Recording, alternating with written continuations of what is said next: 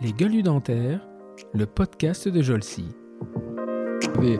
depuis quelques années, j'avais un atelier de graphisme euh, avec un pote qu'on avait monté qui s'appelait Graphistopheles. Et on, avait des projets, donc on décorait euh, chez les particuliers euh, des grandes fresques murales, des machins, des trucs qui nous permettent.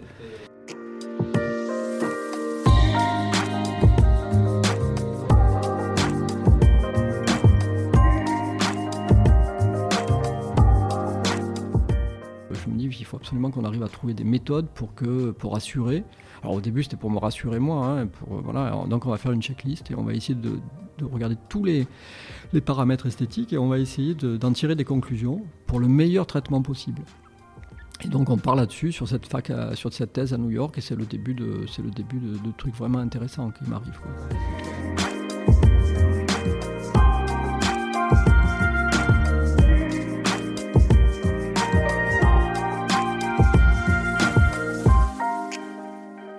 Par bouche à oreille. Puis les gens viennent, on le voit, hein, les, participants ils viennent. Euh, pourquoi vous êtes venus euh, Parce que a mon meilleur ami qui l'a fait l'année dernière et qui m'a dit que c'était vraiment le top. Et puis euh, voilà, nous on est très très contents de ça. C'est comme, c'est exactement la même histoire que les patients en cabinet. Enfin moi je prends, quand je sais que Madame Durand, elle me dit, je viens de la part de Madame, de Madame Martin parce qu'elle a été ravie du sourire que vous, et je voudrais avoir un truc comme elle.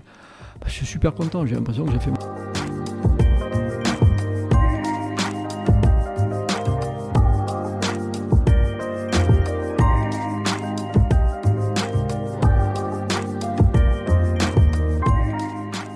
Bonjour à toutes et à tous et bienvenue pour ce nouvel épisode du podcast Les gueules du dentaire, le podcast de Jolcy. Cette semaine, je reçois une gueule, une vraie gueule du dentaire et euh, que vous connaissez probablement. En tout cas, vous connaissez très probablement la structure de formation qu'il dirige. Il a un parcours très particulier que j'ai découvert en lisant son CV en partie. J'ai découvert très récemment que nous sommes nés le même jour, le 26 juin, euh, et, voilà, c'est quelqu'un que je connaissais euh, euh, pas à titre personnel jusqu'à très longtemps. On a été amené à se rencontrer. Et en discutant, je me suis aperçu que son CV était assez suffisamment hallucinant pour venir faire partie des gueules du dentaire. Il dirige, il a un cabinet somptueux à Aix-en-Provence. Il dirige, il a créé avec deux associés l'Académie du Sourire il y a presque 20 ans maintenant. Et j'ai le plaisir de recevoir aujourd'hui le docteur Jean-Christophe Paris. Bonjour Jean-Christophe. Bonjour Stéphane et merci pour cette euh, idée originale de podcast, c'est très amusant. Écoute, c'est un grand plaisir. On est, euh, pour ceux qui ne nous, nous, voient pas, puisqu'on est sur le son, on est, euh, j'ai une vue sur la baie de, la baie de, Saint-Cyr-sur-Mer qui est assez hallucinante. Et je te remercie de nous avoir accueillis chez toi pour, pour enregistrer ce podcast. C'était un plaisir aussi. Euh, alors, je vais te laisser te présenter parce qu'on connaît le Jean-Christophe, euh, directeur de l'académie, le Jean-Christophe, euh, dentiste hors pair, mais on ne connaît pas le Jean-Christophe du départ. Bah, Jean-Christophe du départ, bah, c'est un, lycéen un peu perturbé. Voilà, avec, euh, je pense, euh, assez moyen, mais bon, parce que je travaille pas beaucoup non plus. Euh, je passe mes études, je passe mes épreuves du bac, je crois que j'ai 16 ans. je le réussis à 17, mais à l'arrache. Hein. Voilà, ça a été un peu compliqué, mes études. La fac de, médecine, je décide de faire la fac de médecine, mais bon, c'était pas prévu au départ. Au départ, je voulais être archéologue. Bon, et puis mes parents m'ont mis une telle pression que finalement, je cède et je fais un truc plus, plus, plus commun, plus classique. J'attaque médecine, euh, je fais euh, trois premières années. J'avais pas de méthode de travail, c'était hallucinant, je savais pas travailler, j'apprends tout à ce moment-là. Et c'était une époque où on pouvait le faire encore. Quoi. Euh, et puis la troisième, quand je triple la, première année, euh, là je commence à apprendre à travailler, avoir une méthode, avoir une rigueur, faire du sport tous les jours, euh, faire en sorte que ça soit efficace. Quoi. Sans me priver d'aller en boîte le samedi pour aller écouter du jazz et tout ça, bon, c'était quand même important aussi pour le moral et, le mental. Et puis bah, voilà, on arrive en deuxième année, puis je choisis de faire dentaire parce que médecine, j'avais calculé trois, premières années plus les années derrière pour être généraliste, ça faisait beaucoup pour pas grand-chose. Et puis c'était très monotone, et je me dis dentaire, je vois mes, petits, mes copains avec leurs petites mallettes là, et leurs trucs. Comme j'étais très manuel et que j'adorais bricoler, et que je faisais des maquettes, et que je faisais des trucs très minutieux, je me dis tiens, ça c'est peut-être pour toi. Euh, et je tente mon coup là-dessus. Et puis là, ça, ça, me plaît bien, ça me plaît bien. Donc là, tu es, euh, tu es à la fac de Marseille. Oui, fac de Marseille, euh, fac de Marseille, voilà. là, ça me plaît bien. Il y a des TP, donc j'aime ça. il y a des TP. c'est un boulot où on réfléchit aussi parce qu'il y a des diagnostics, donc c'est sympa. Donc ça se passe euh, correctement, là, je veux dire j'ai jamais eu septembre, j'ai toujours eu le truc en juin, ça se passe bien, euh, voilà quoi. Toujours un peu rebelle à la fac, euh, avec les profs qui ont du mal un peu à me faire faire ce que j'ai pas envie, mais bon, ça fonctionne à peu près. Mais là, il me vient une petite angoisse parce que quand j'arrive en quatrième année, je me dis putain, ça va être compliqué cette histoire-là, de faire que des dents toute l'année alors que je voulais un boulot un peu plus aéré, quoi, ça va être un peu compliqué. Donc je me lance dans d'autres trucs. Alors ça, euh, voilà, c'est là où j'ai découvert un, CV, un CV hallucinant parce que euh, donc là, tu as déjà quand tu, tu, arrives en quatrième année, donc tu as commencé les patients et c'est là où tu te dis ça va être compliqué de faire ça toute sa vie. Ou euh, déjà euh, au départ, tu as l'impression qu'il y a un bah, côté redondant Il y a un petit côté redondant. Je me dis, bon, il y a quatre types de dents les incisives, les, incisives, les canines, les prémolaires et les molaires. Il y a quatre ans d'études, ça fait une dent par, une dent par an. Bon, après ça, qu'est-ce qu'on fait quoi? Bon, voilà, donc j'avais l'impression de tourner un peu en rond. Ça m'avait pas super passionné, bien qu'assez sérieux quand même. J'étais devenu bien plus structuré que plus gamin, donc ça allait mieux.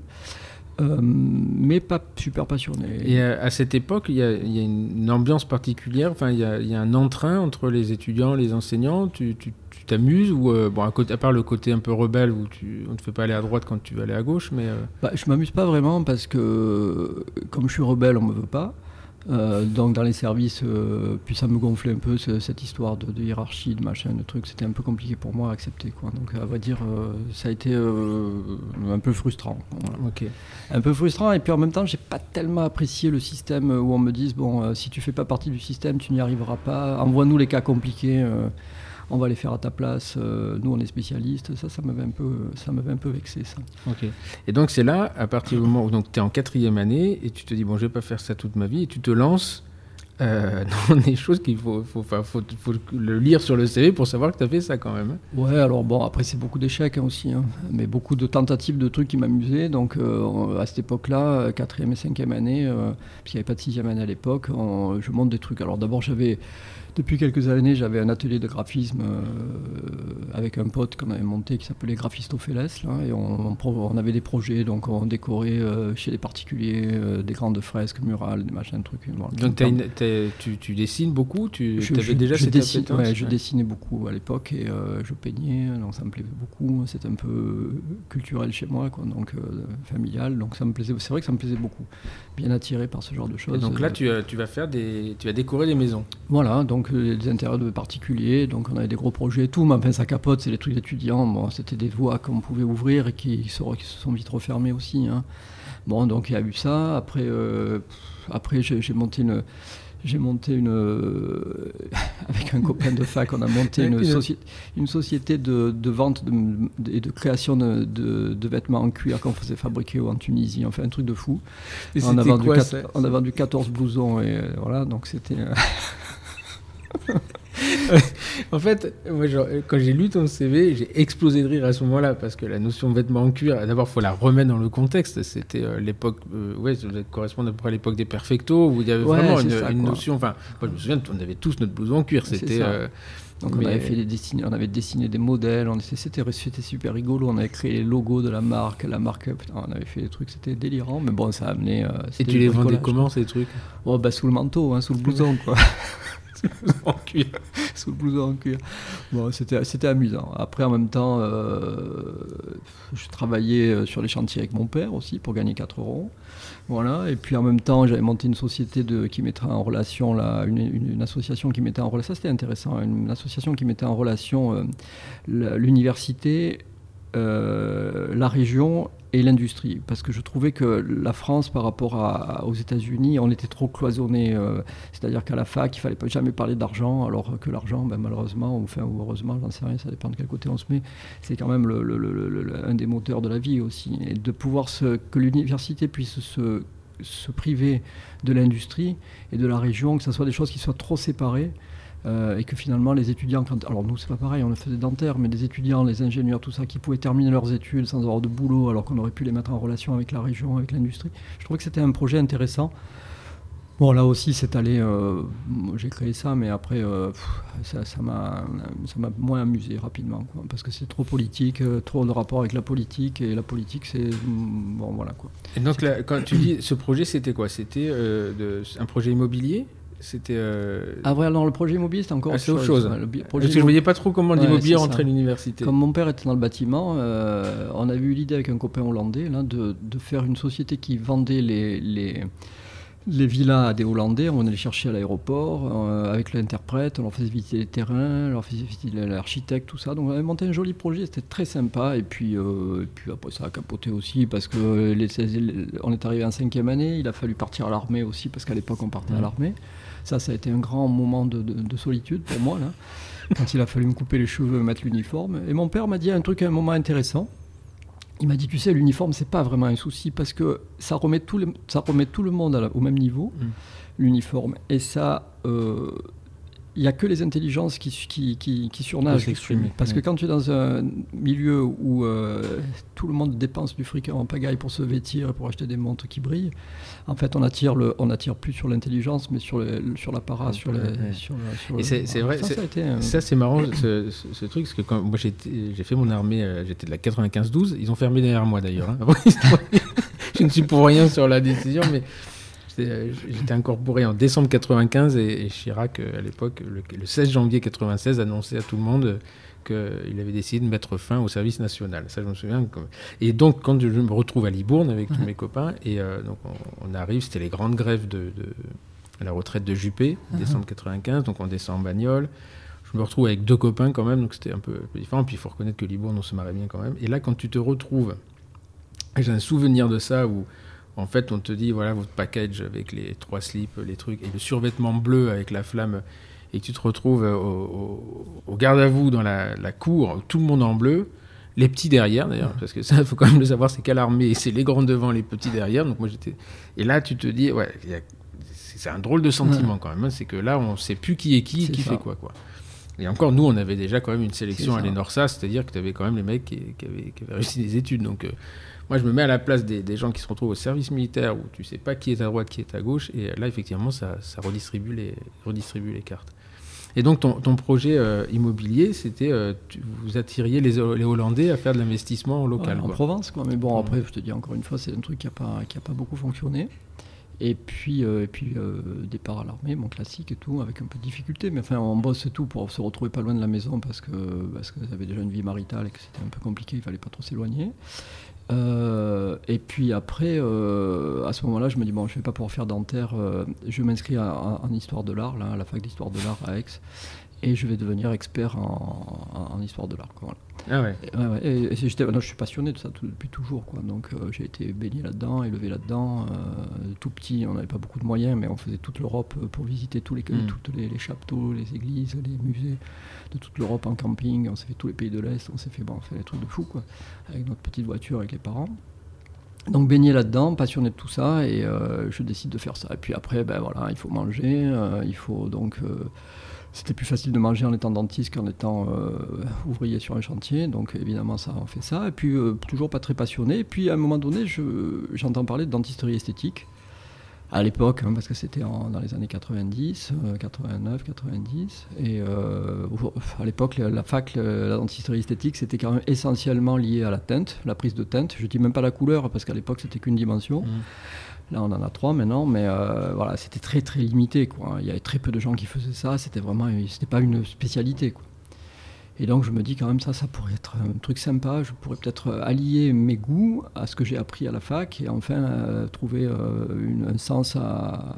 Et, le, sens, je l'ai trouvé. Je suis très très rapidement parti aux États-Unis faire un postgraduate à New York en esthétique justement où là mhm. c'était super avancé. Là j'ai découvert euh, j'ai découvert euh, la dentisterie esthétique, les règles de dentisterie, et là, ça, a, commencé à me passionner. Là. J'étais content parce que j'ai trouvé, comme je suis de nature un peu, il faut que je sois passionné, c'est de nature, et euh, là, j'ai vraiment trouvé ma voie. C'est-à-dire qu'en fait, ouais, c'est intéressant parce que tu es passionné d'histoire, passionné d'histoire de l'art, passionné d'art, et tu te retrouves à, l'esthétique, donc peut-être avec des repères, où tu as des repères que tu peux transférer ben, de ta passion dans le... C'est ça qui a été fou, quoi. C'est-à-dire que rapidement... Euh, je fais une thèse à New York sur une espèce de, guide esthétique, hein, qui, euh, parce que j'étais à la fois... Euh, il y, a tout mon cerveau droit qui me dit bon vas-y fais de l'esthétique fais de la création parce que je suis créatif euh, etc mais il y a tout le cerveau gauche qui est, qui est stressé qui se dit putain si je rate le, si je rate le sourire de mon patient c'est pas mm. c'est pas comme une aquarelle une aquarelle on la rate on la déchire on recommence quoi c'est mm, mm. pas très grave quoi il y a personne qui souffre Donc là, on a un être humain, il faut, faut réussir son, son, sourire, il faut qu'il soit heureux, il faut qu'il soit content, il faut que voilà. Donc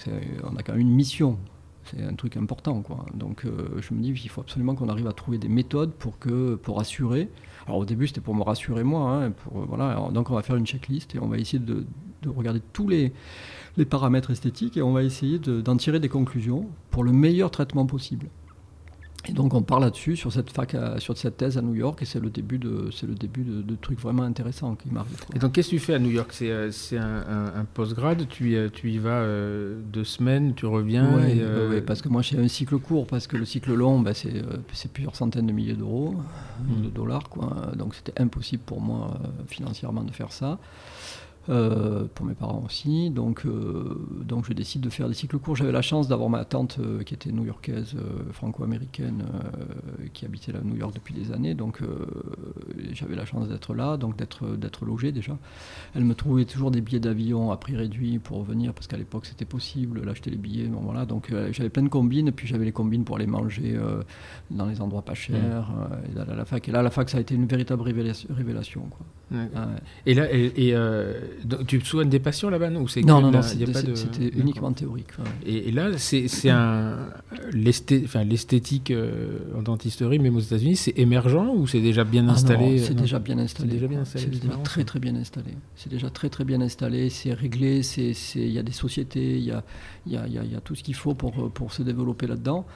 Euh, et les cours sont très très intéressants parce qu'ils ouvrent des, domaines. Moi, je, découvre des, je découvre des trucs euh, de la théorie de l'esthétique euh, hallucinante avec des, ratios répétitifs, avec le nombre mmh. d'or, avec même mmh. si on sait aujourd'hui que ça sert pas à grand chose, mais en tout cas, je, non, c'est rassurant. C'est rassurant, voilà, c'est rassurant. C'est-à-dire qu'on a besoin de faire une étude avec des normes pour pouvoir après s'en départir, pour pouvoir s'en éloigner, mais déjà d'avoir les normes au départ pour savoir où on va, quoi.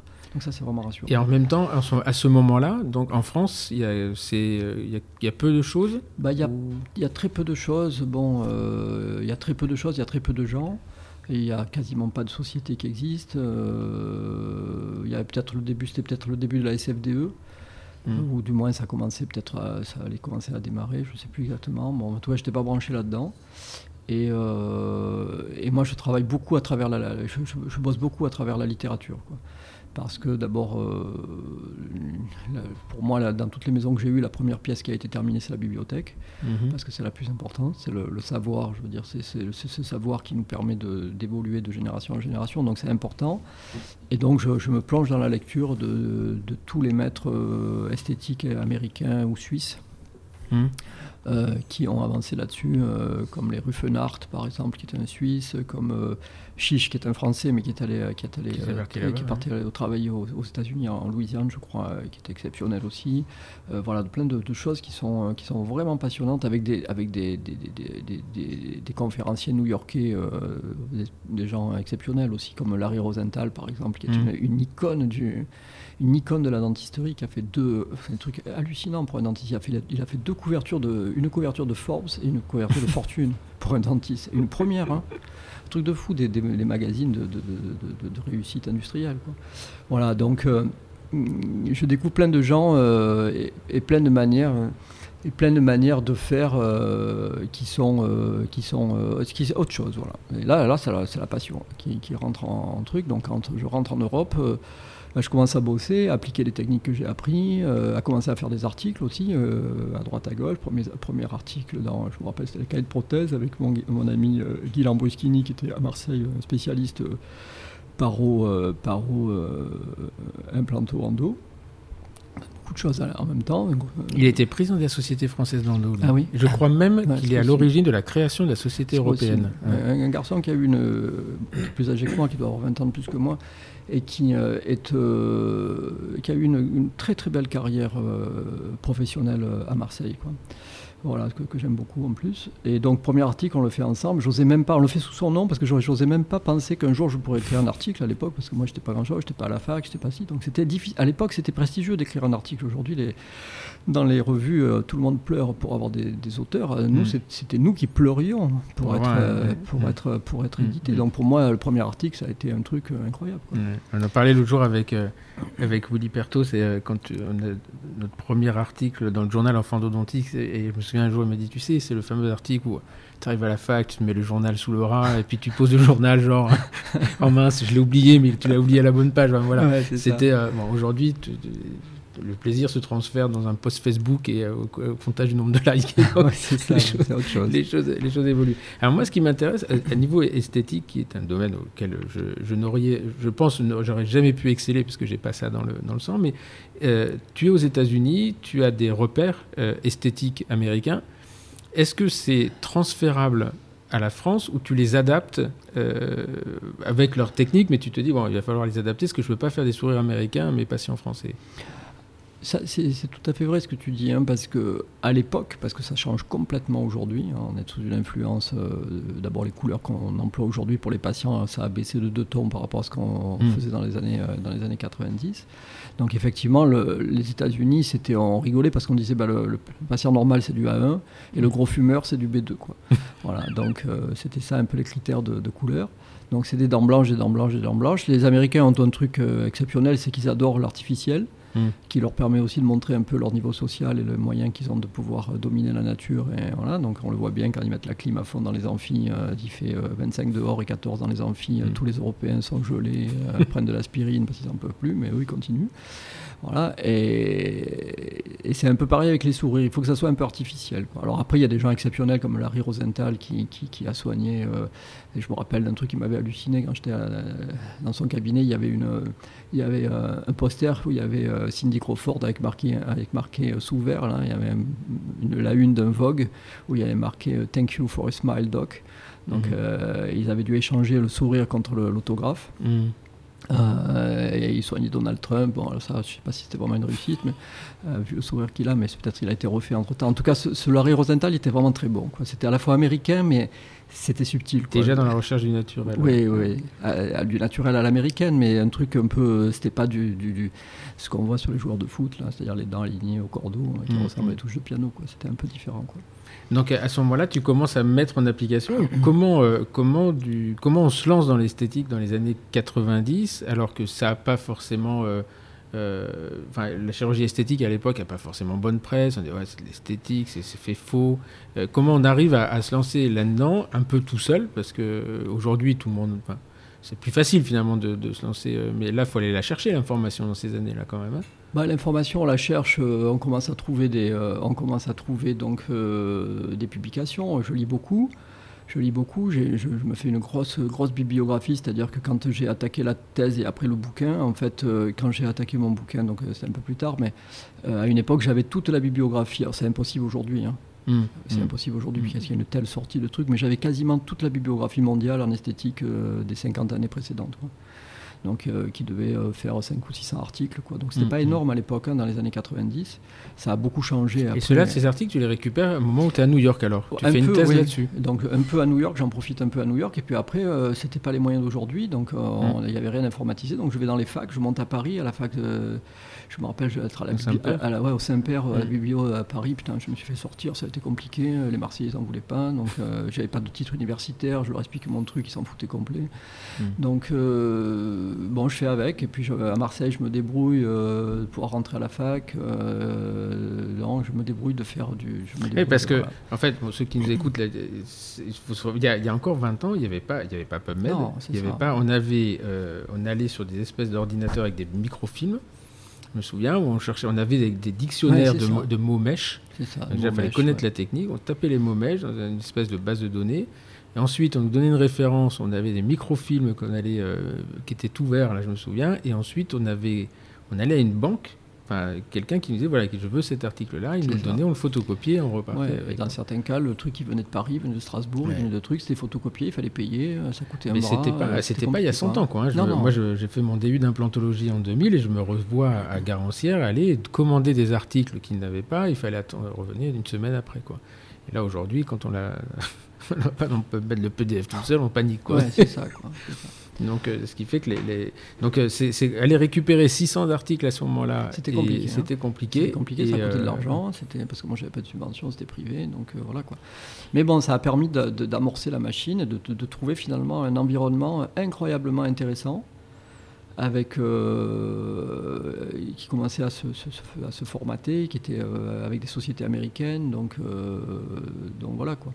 Donc, et on commence à écrire, je commence à écrire des articles. Et puis il y en a un que je, faisais avec Palassi avec Patrick Palassi à Marseille, donc le fameux implantologiste, là, un truc qu'on faisait, puis qui est resté sur son bureau un moment, et puis André Fauché, prof de fac, tombe dessus. Et il regarde le truc, il dit à Patrick, il lui dit euh, C'est qui ce Paris là, là l'air intéressant ce qu'il fait là. Donc, euh, donc euh, il explique mon, mon, histoire là, et il lui dit bah, J'aimerais bien le rencontrer pour qu'il rentre au DU à Marseille avec nous. ce qui était un DU de restauratrice, c'était pas un DU d'esthétique. Donc Patrick euh, m'appelle, euh, je lui dis, tu sais André, euh, moi la fac ça me gonfle, tu lui diras André que ça m'intéresse pas trop, bon voilà que, que ça m'intéresse pas. Il me dit tu devrais y aller quand même c'est pas mal, bon voilà. Bon j'y vais quand même au rendez-vous, je discute un peu, bon ça avait l'air pas mal. André je le voyais plus comme, je voyais toujours comme un prof, mais comme j'avais plus de, de, pression universitaire puisque j'avais j'étais diplômé, j'étais taisé donc c'était plus facile de parler. Ok, donc on part là-dessus et je deviens instructeur dans un truc où je, dis à André, ok, moi je viens, mais à deux conditions. C'est que d'abord le, DU change de nom, euh, de DU OR, c'est-à-dire euh, DU euh, d'odontologie restauratrice, il y a un E à la fin et c'est odontologie restauratrice et esthétique. Parce qu'on en a discuté hier et quand tu m'as dit le E, je me dit putain, il a quand même pas foutu de l'endo derrière. c'était esthétique.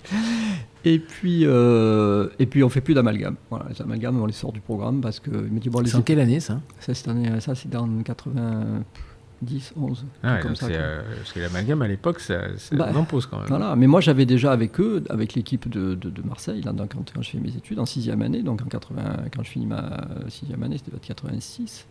Euh, on avait déjà, des lampes photopolymérisées, des mm. compos euh, photopolymérisables, on était plus au pas de pâte, ils étaient hyper en avance. Quoi, hein.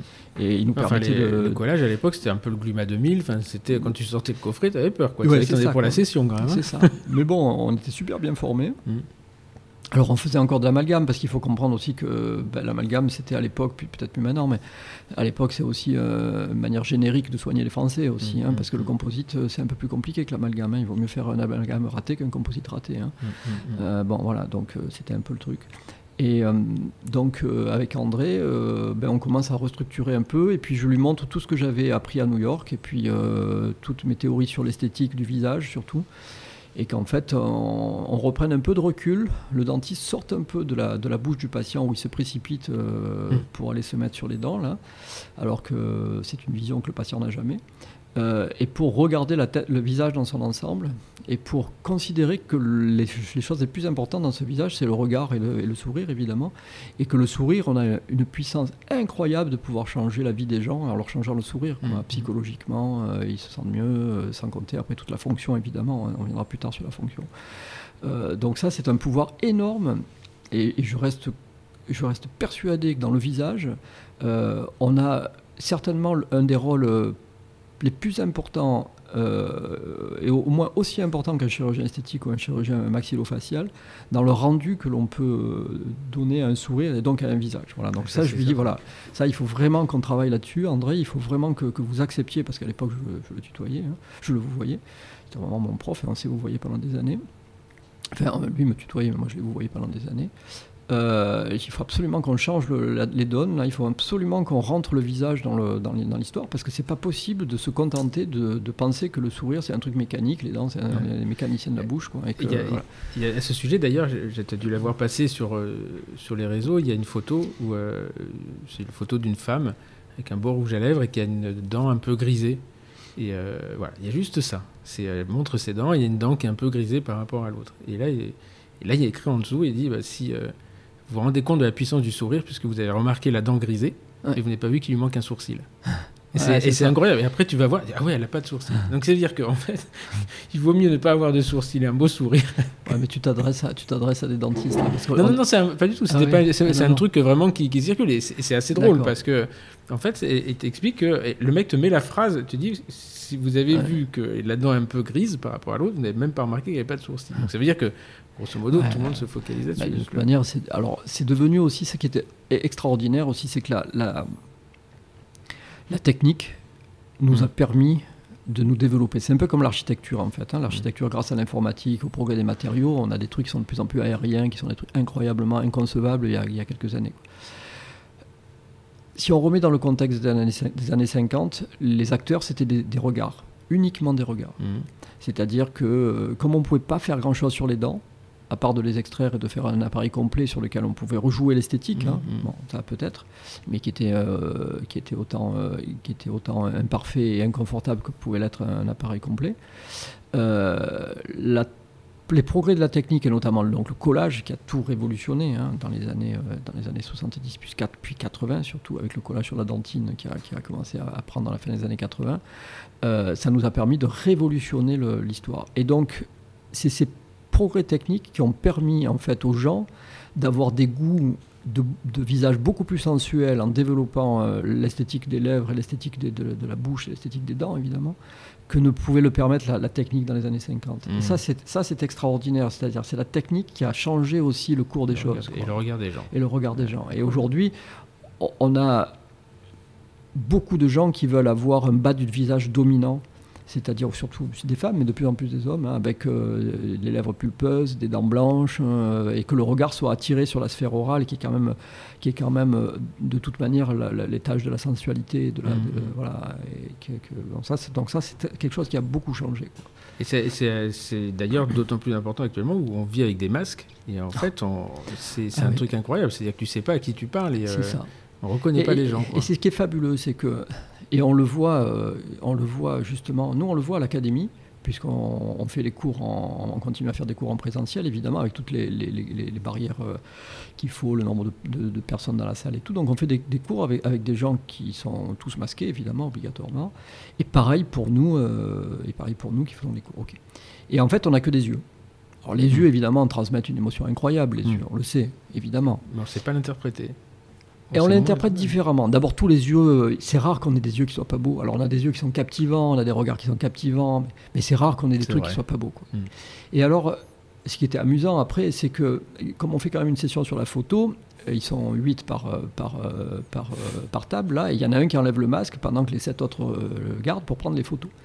Et là, en fait, on voit des gens qu'on n'avait pas du tout imaginé. On avait fantasmé sur des yeux incroyables, et puis quand ils enlèvent le masque, on voit que les dents sont pas terribles, le sourire pas terrible, les lèvres trop fines, etc. Et en fait, on voit l'importance capitale Du sourire. du sourire dans l'histoire, dans l'équilibre de ce visage. Et nous, on bosse là-dessus depuis des années, et ça, c'est vraiment passionnant. Mm. Ça, c'est vraiment Et passionnant. C'est marrant parce que c'est l'effet que ça me fait tous les jours avec les patients au cabinet. C'est Ils ça. arrivent au cabinet et euh, tu leur parles. Enfin, moi, je, je- je commence ma consultation au bureau, on leur demande pourquoi ils sont là, etc. Installez-vous sur le fauteuil, là, il tombe le masque et, et des fois, Ouais. tu peux être surpris dans le bon sens, ça. mais souvent dans le. Ah ouais, heureusement, C'est ça. c'est euh, assez, euh, c'est assez incroyable. Et euh, donc là, le, le- le- là, tu commences à. Tu rentres au DU, euh, donc, en tant qu'instructeur.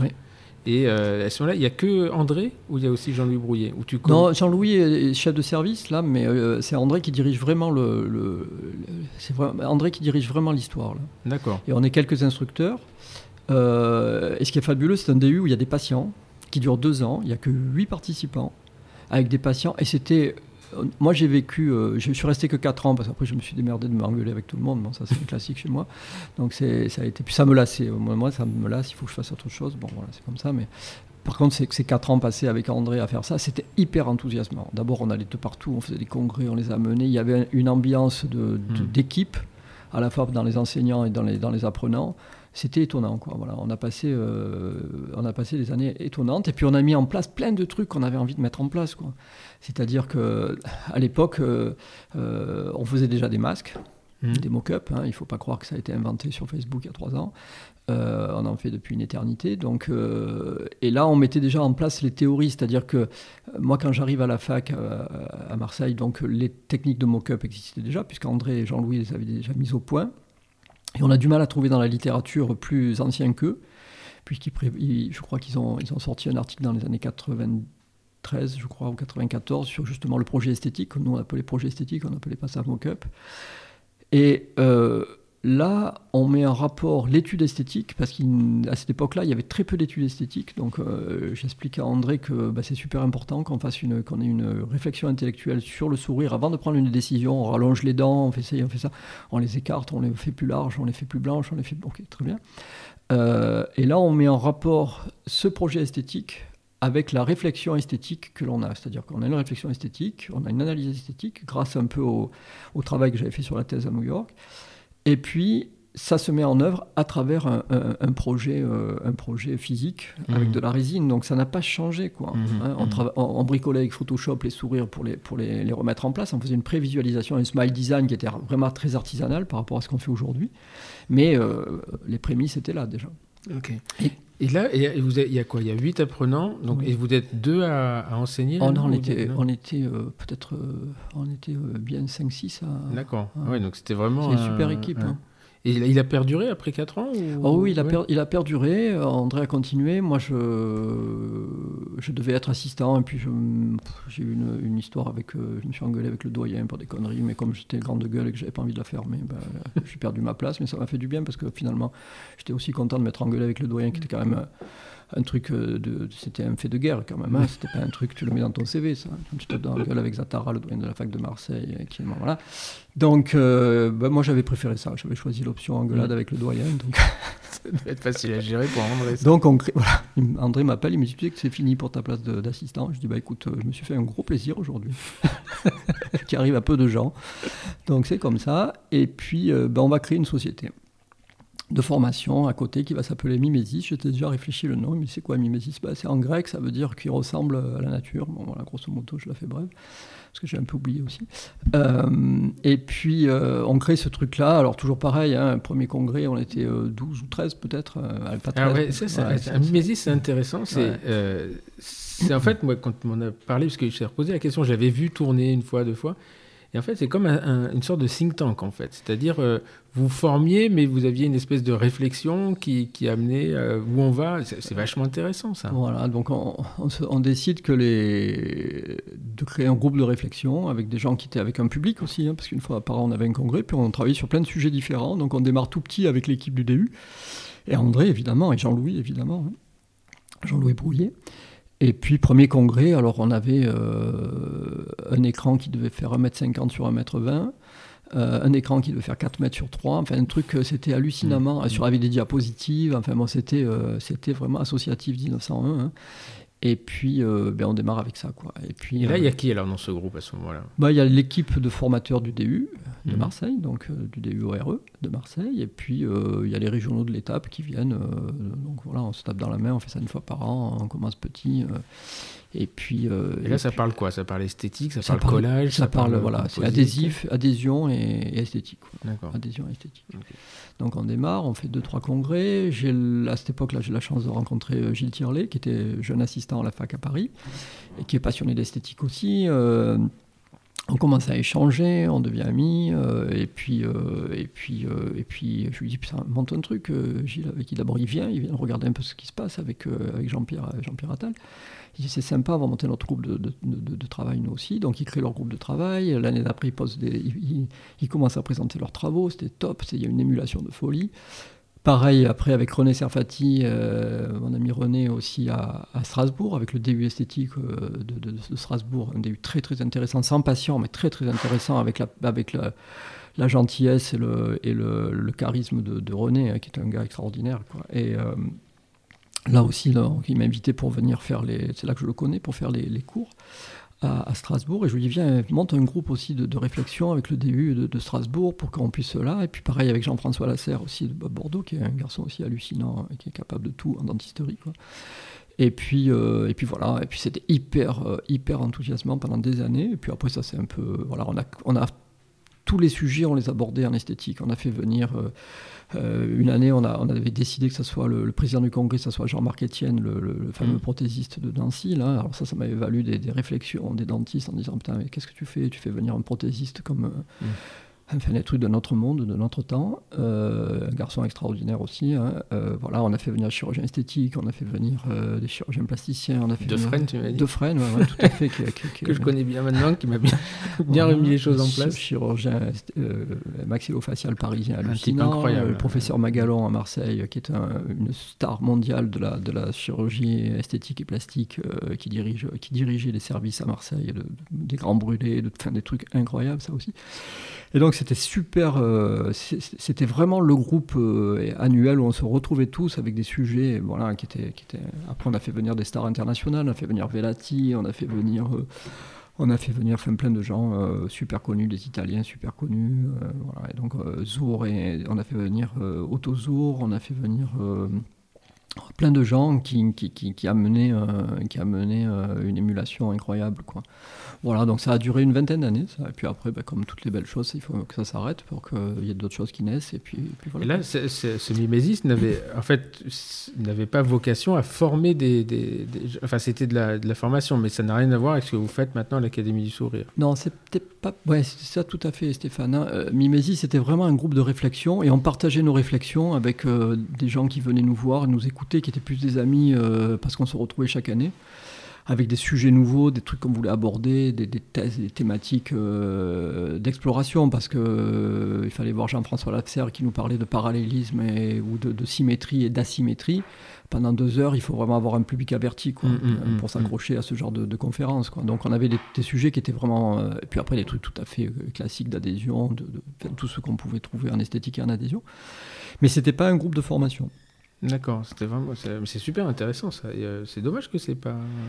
Bah écoute, tu sais, les choses, il faut, il faut éviter le, combat de trop. Quoi, hein. mm. Donc, euh, à un moment donné, bah, chacun après a monté ses groupes de, de, de, formation. Hein. Euh, euh, Gilles Jean-Pierre avec GRF, donc René avec, avec, avec le début de Strasbourg qui, qui voilà, il y avait, il y avait Jean-François avec Symbiose, etc. Mm. Donc, on, ça s'est épuisé, mais c'est un peu normal aussi. Hein. Il faut savoir tirer la page, à un moment tirer le trait. Quoi. Donc on a décidé d'un commun accord qu'on a arrêté. Et puis voilà. Après, ce qui est, oui, le, fait que la structure euh, se fatigue, ça c'est normal. Enfin, je pense qu'on l'a tous connu. Et puis il y a besoin de. Autant on a une émulation dans la création et euh, c'est plus compliqué de le faire vivre. Il faut que ça soit toujours nouveau. Mais par contre, ce concept de think tank, euh, qui, il, est, il est génial en fait parce que c'est euh, quand tu réfléchis bien, c'est que tu penses à la médecine, à la dentisterie de demain. Euh, tu, nous, quand on arrive à, un certain niveau, c'est très pédant de dire ça, mais tu te retrouves comme conférencier, mais tu n'as plus d'endroit finalement où aller te former. Donc tu vas aller le chercher à l'étranger. Euh, moi, quand je vais à l'association d'américaine d'endo, plus à la société européenne d'endo, c'est que là, je vais voir un peu les, les, gens qui sont en avance sur des thématiques qui m'intéressent et d'échanges. Mais je trouve que c'est un petit peu dommage finalement d'être obligé de d'y aller une fois tous les deux ans, aller pêcher une information euh, euh, pour, ne pas, pour aller savoir ce qui se passe, alors que, que, finalement, un think tank, euh, je ne comprends même pas d'ailleurs que l'industrie ne les organise pas, parce qu'ils ah, doivent avoir leur RD en interne, leur, leur KOL, machin, mais c'est Hervé Tasserie qui avait fait ça il y a, il y a deux ans, je crois, il avait organisé un truc comme ça chez Franck Renoir, c'était très sympa. Et, en fait, moi j'ai découvert des... Il s'appelle Jacques Rénal, c'est ça de comment ça s'appelle la, CFAO, euh, la vraie CFAO appliquée. Il y avait, euh, il y avait Hervé, il y avait, il s'appelle le type de Montpellier là, qui est un truc mec extraordinaire. J'avais trouvé ça génial parce que c'était intellectuellement, j'étais pas intéressé par tous les sujets, mais je dis ah ouais, en fait, il y a des mecs qui ont des, connaissances que, que, que, je soupçonnais même pas quoi. Et, ces groupes-là, ils mériteraient de, de renaître finalement, je trouve. C'est sûr, non, ça, ça, reste. Mais on a eu aussi. C'est vrai, c'était hyper. Il y avait une émulation incroyable parce qu'on travaillait sur des sujets, on essayait. Alors il y avait le meilleur groupe aussi qui était. Il y avait le, public qui votait pour le meilleur groupe. Alors euh, ça c'était fabuleux. Alors au début nous on en a gagné beaucoup. Puis quand les Parisiens sont arrivés, ils sont tellement bons, Jean, euh, Gilles et Jean-Pierre, qu'ils les ont tous gagnés, ils les ont tous raflés. Après c'est des super conférenciers tous les deux. Voilà, donc euh, on avait des sujets qui étaient vraiment très sympas. C'était très. Il y avait une émulation qui était vraiment incroyable quoi. Et puis non, moi je, je, il y a un moment donné où les idées, se, tu sais, c'est un peu le rythme de la vie. Hein, et puis après, s'il y a personne qui veut prendre la suite euh, aussi, eh ben, mm. c'est un peu compliqué. Euh, il manquait un peu de, relève derrière. Et puis il y avait un peu le désir de tous les groupes aussi de, de passer à vraiment de la formation peut-être aussi, mm. et un, peu, mm. un petit peu moins être dans, le, dans la réflexion. Donc, euh, bah, ça, c'est ça. Ce qui est une suite logique, en fait. Une suite que tu découvres, tu réfléchis et tu transfères. Ouais, et puis la formation, on s'est dit à un moment donné, ça a été un peu la réflexion de tous ces groupes-là de, de, recherche on s'est dit quand même, euh, avec tout ce qu'on a appris, tout ce qu'on sait, tout ça, ça serait peut-être pas mal de faire une formation qui permettrait de à, tous les praticiens d'être bons aussi en esthétique, de pouvoir euh, de pouvoir bien soigner leurs patients, parce que la finalité quand même de tout ça, c'est ça, hein, c'est de c'est de, diffuser le bon message qui permette à la population d'être bien soignée par euh, des gens qui sont passionnés et qui ont envie de qui se passionnent pour leur boulot, quoi. Donc voilà, après on est passé sur sur autre chose. Donc entre temps, tu as écrit un, un premier ouvrage qui s'appelle Le Guide esthétique. Oui donc avec euh, André Fauché, oui. Euh, il t'a accompagné euh, partout, lui. Alors ça a été, un truc incroyable, ça. Alors, je ne trahirai pas là, un secret. J'en fais ma thèse à New York sur le même sujet, exactement pareil. C'est la même structure du livre. Et Patrick Palassi, quand il voit la thèse, il me dit Tu devrais faire un livre avec ça. Lui, il en avait déjà écrit deux ou trois chez Quintessence. Je me dis Un livre, moi, je vois pas. pour moi, c'était. J'avais même pas réfléchi une quart de mmh. seconde possible que je puisse écrire un livre là-dessus. Bon. Mais enfin, ça me, l'idée me trotte un petit peu, donc je commence à rédiger, donc euh, je vais voir André, donc euh, au bout de deux ans, là je lui montre le truc, euh, ce que j'avais fait, donc c'est dans un classeur avec des trous sur les feuilles. Il me, je dis, je voudrais écrire un, livre, André me dit, tu vas pas écrire un livre toi quand même. bon, ça commençait pas très bien l'histoire. bon, je ferme ma gueule pour une fois, je me remets au travail, deux ans après, je lui, un an après, je lui représente où j'en étais du travail, là, il me dit, ah tiens, ça pourrait être un fascicule pour les étudiants un poli. c'est ça, un poli, pour, un poli pour les étudiants. Bon, ça me gonfle un peu, évidemment, je dis rien, je retravaille. C'est ça, c'est ça, il faut se, il faut, il faut s'accrocher, quoi. Hein. Mm. Avec André, il fallait s'accrocher. Euh, et donc, euh, je reviens, il me dit, ah, ça c'est pas mal, on pourrait peut-être faire, euh, on pourrait peut-être faire un, petit fascicule, la pratique clinique. Bon, je vais faire ma gueule encore un coup. Et puis le, coup d'après, donc c'était peut-être quatre ans après, hein, le début, et il regarde le truc, il me dit, putain, on lâche rien là. tu vas direct chez Quintessence, j'appelle Christian et je lui dis qu'on a un truc exceptionnel entre les mains. bon, moi j'y croyais pas trop. Et je vais voir Christian Kenessen à Paris avec le, truc. Et là, ça a été euh, Christian Kenessen, un grand monsieur, quoi. Mm, mm. Très très grand monsieur pour moi, euh, qui a été baigné quand même dans la prothèse et dans tout ça. Euh, c'était c'était une star quand même, hein. c'était une icône. Quoi. Mm, Donc je vais le voir. en plus, il est dégagé comme un ministre, Christian je rentre dans son bureau, euh, il, regarde, il ouvre mon, Il me dit, bon, euh, il ouvre, il, feuillette, il me dit, euh, bon, on le publie. Là, je tombe de nu. Je tombe je lui dis, mais vous voulez pas un peu. Non, non, on le publie. Et là, je me rappelle, je suis allé, j'étais pas loin des Champs-Élysées parce que le, bureau de Christian n'était pas très loin de, de l'Élysée. Donc je, je, retourne sur les Champs-Élysées, je m'assois sur un banc puis là, je réfléchis à ce qui m'arrive. Je me dis, putain, c'est pas possible, je vais pas écrire un livre sur Quintessence. Parce qu'en plus, mm. Quintessence, j'avais découvert la marque à New York. Mm. Et je pensais que c'était une marque américaine, quoi. Ce qu'il est d'ailleurs. Enfin, non, elle est allemande. Non, non, c'est allemand. Elle est européenne. Ah ouais, c'est allemand. Hein. Ils ont des filiales. Après, euh, ils sont très malins dans le développement, mais c'est la famille Haas. Et donc, qui, le, qui dirige. Maintenant, c'est Christian, c'est le fils. Et c'est une, une, superbe réussite euh, intellectuelle et financière euh, quintessence. C'est d'être publié dans, parmi les, plus grands auteurs mondiaux. C'est vrai qu'en en, esthétique, je ne sais pas en endo, mais beaucoup ont, publié sur, euh, sur Quintessence. Donc c'était vraiment. et ça a changé ma vie. Quoi. Mhm. Après, ça a été un énorme travail parce qu'entre le moment où Christian a dit oui et le moment où il a fallu publier, il s'est passé deux ans, deux ans de travail absolu. Bon, mais, euh, mais euh, tellement intéressant, on a repris tout, les schémas, les machins, les trucs, on est rentré dans plein de choses. C'était, c'était vraiment un moment passionnant d'écrire ce truc-là. Mais moi, je rêvais de tout ça, d'écrire, parce que quand j'étais gamin, moi c'est des conneries, mais quand j'étais gamin à 12 ans, j'avais commencé à écrire un bouquin sur la Grèce antique, sur les... Mmh. J'étais passionné de ça, quoi, l'écriture pour moi. l'écriture et les livres, ça fait partie du, centre de la vie, quoi. Ok, et donc ça, c'est, là on est en, en Tu l'as publié en quelle année ce bouquin? Euh, Je sais plus, 2000 je sais plus, j'ai la, la, perte de, des notions de temps. 2003, je crois. 2003. Alors ça correspond à... Parce que là, donc, entre-temps, tu as une vraie activité à, Aix. Euh, oui, c'est ça, Aix non, pas encore à Aix. Je suis dans un petit village pourri, là, aux alentours d'Aix, là, avec un petit cabinet de, de, campagne, on va dire. j'ai failli dire autre chose. Compliqué, hein. Parce qu'à à l'époque, j'ai oublié de dire que quand j'ai commencé, bon, je me suis installé dans un petit village périphérique, là, et j'étais plus passionné de planche à voile que de. La dentisterie a commencé à me prendre, mais au début, c'était quand même beaucoup de, beaucoup de planches. J'avais bien aménagé, mon. Parce que je suis un bon sportif. J'avais bien aménagé mon, mon, planning là, pour faire beaucoup de sport. Et donc j'étais toujours dans ce petit cabinet là. C'était compliqué parce que quand je faisais les allers-retours avec New York, euh, je rentrais le dimanche soir de New York et puis le lundi matin j'étais à Tretz. Donc je passais d'une mégapole euh, hallucinante mmh. à Tretz, 11 500 habitants et encore pas tout cela dans la journée. donc c'était le choc des civilisations là. Hein. C'était quelque chose. Donc j'ai un peu de mal. Et puis, euh, Aix a été plus tard, quoi, parce qu'après j'ai voulu partir de là, et puis j'ai travaillé un peu à Monaco, j'ai travaillé un peu à Marseille, un peu à Aix, un peu de trucs, et puis finalement je me suis fixé à Aix. D'accord. Donc là, tu montes tes collaborateurs, tu montes mm. ensuite euh, un, cabinet euh, dans un très beau quartier, le quartier Mazarin, que j'ai découvert. Euh, que j'ai à côté du quartier, Mazarin. Et, et, donc là, tu, tu, tu, développes dès le départ, tu orientes ton exercice vers l'esthétique ou ah ça fait partie de ton. Ah oui, D'accord. Ah oui, j'arrête de faire de l'endo, excuse-moi, hein, parce que ah, j'ai tellement, de, tellement peur de me piquer avec les limes que. je conserve la pulpe. Voilà. Après, en fait, je sais pas faire beaucoup de choses, moi. Hein. Quand ça saigne, euh, j'ai toujours peur de m'évanouir. Donc, euh, quand je faisais des lambeaux, euh, je me languissais qu'un truc, c'était de remettre les points. Mm.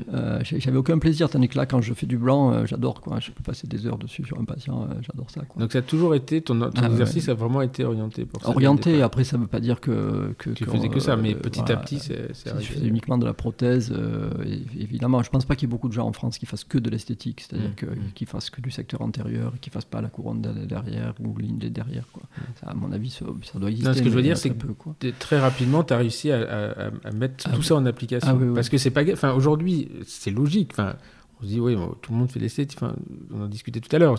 On ne peut pas travailler sans, sans avoir au moins la notion d'esthétique à la tête. Mais à l'époque, c'était. Euh, euh, moi, oui, je commence à travailler en 95-96. Enfin, c'était quand on, on, avait la notion de, de, teinte et de ah. forme. ça s'arrêtait là. C'est-à-dire que moi, mon exercice le plus dur, c'était de refaire une centrale. Euh, ah bah, ça reste toujours l'exercice le plus dur. Hein. Mais j'y arrivais pas, moi. c'est pour ça qu'à un moment, je suis. Tu sais, on souffre toujours pour la centrale. ouais, non, euh, c'était. Enfin, moi, je. Euh, c'était compliqué pour moi. J'étais plus, plus facile pour moi dans le secteur postérieur parce que c'était mécanique et voilà. Le secteur antérieur, j'ai jamais été très très euh, très à l'aise. Pour ça, après, j'ai fait que les choses qui se voyaient pas. C'est le, le, faucheton, quoi.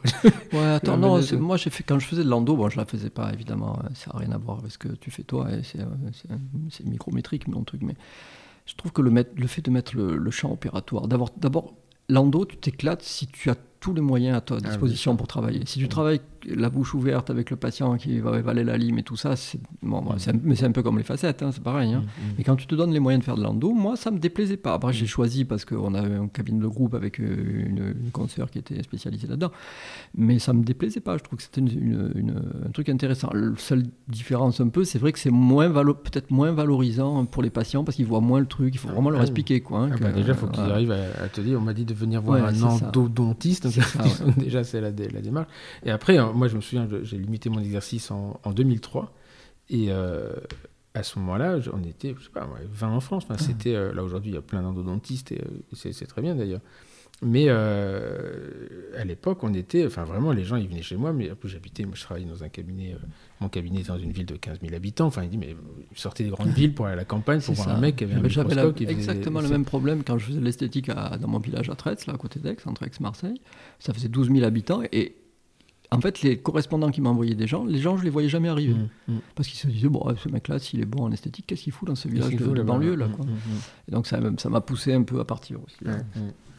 Et, euh, et, donc là, on en arrive à petit à petit, tu montes, euh, tu as l'idée de, de, de, créer une structure avec André et Jean-Louis André Fauché, Jean-Louis Brouillet, euh, en 2003 sur la création de l'Académie du Sourire. Oui, oui, tout à fait. C'est un truc qui me qui me, qui me, j'avais vraiment envie de faire ça avec, euh, parce que j'avais envie de faire de l'enseignement. J'avais une mère qui était instite. Mmh.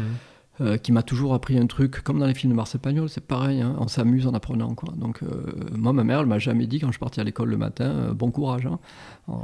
D'abord, c'est un truc que je supporte pas, bon courage, c'est interdit dans tout, mais les gens qui me qui m'entourent, ils savent que le bon courage, c'est un truc, c'est totalement interdit. Quoi. Il faudra me sauter bon courage quand j'irai à une opération définitive, mais, pas, mais pas, sur, pas pour aller travailler, pas pour aller faire des trucs sympas. Quoi. C'est pas du bon courage qu'il faut, c'est prendre du plaisir. Quoi donc j'ai été élevé là-dedans avec ma mère instite, quoi, euh, et qui, euh, pour, pour, pour, nous, c'était euh, la famille, c'était on apprend, on s'amuse. Hmm. c'est d'apprendre, c'est un, amusement permanent. Quoi.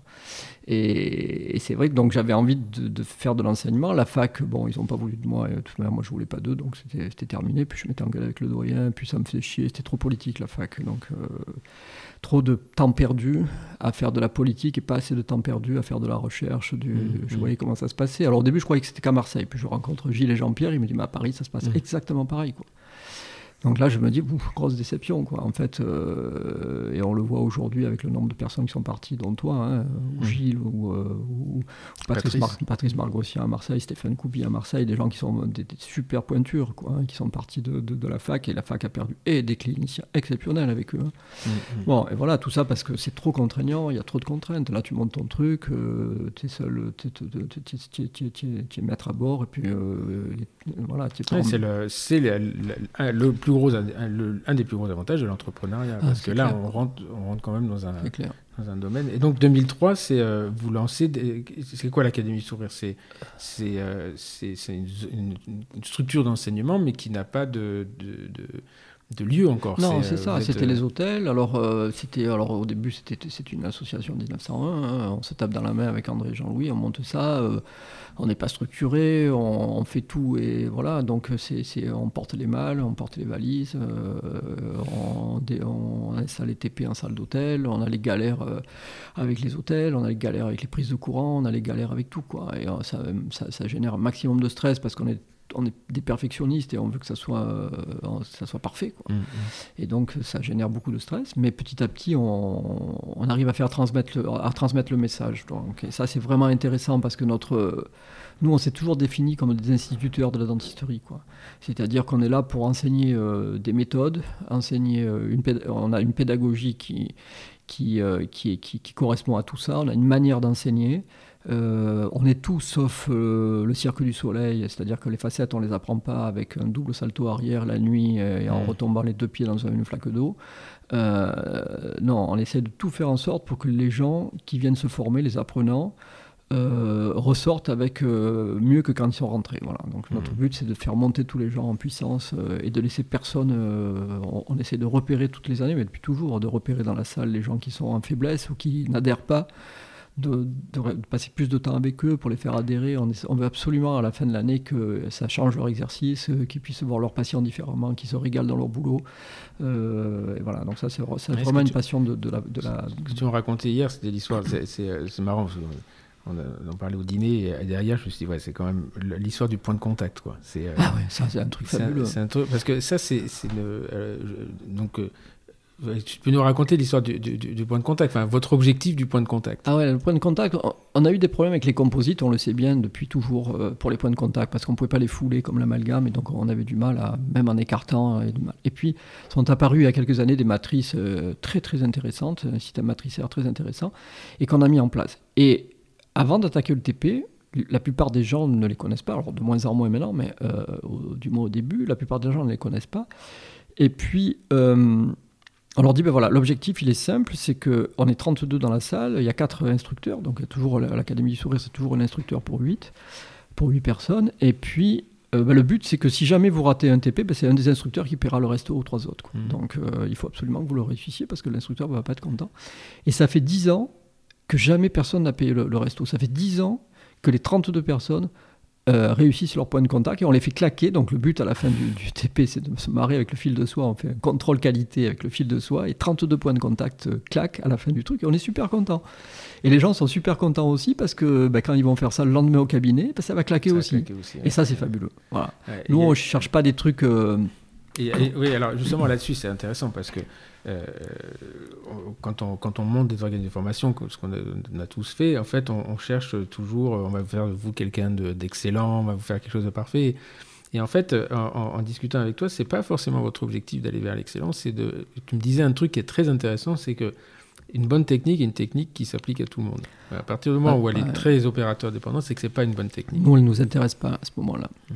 parce que ce qu'on veut, c'est que la technique, on, va, on a 32 participants, notre but, c'est qu'elle 32 puissent appliquer. Et on se débrouille qu'on toutes les, tout, on va tout faire, on va faire tout en sorte pour qu'on ait de la méthodologie pour tout. On a des mmh. méthodologies pour l'esthétique, on a de la méthodologie pour les points de contact, on a de la méthodologie pour tout. Et le but, c'est ça. au moins, c'est le cursus. Après, on a plusieurs niveaux à l'Académie du ah Sourire. là, on parle du cursus, cursus, euh, voilà. du cursus de, qui dure quoi 5 fois 2 jours, c'est Ouais, ça? sur une année universitaire, en fait, 5 fois 2 jours. Tout simplement pour avoir le temps d'assimiler tout ce qu'on apprend pendant ce- cette période-là. Et puis pendant cela, ben, on va apprendre à faire un bel inlay, on va apprendre bien le coller, on va, on va apprendre à comprendre l'adhésion, on va apprendre à faire une étude esthétique, on va apprendre à faire des mock-ups, on va apprendre à faire des facettes, on va faire apprendre. Voilà. Après, il y aura plus parce que l'académie aussi, c'est des masterclass, c'est des masterclass Ouais, de prestige, c'est des coachings, voilà, tout mais, ça.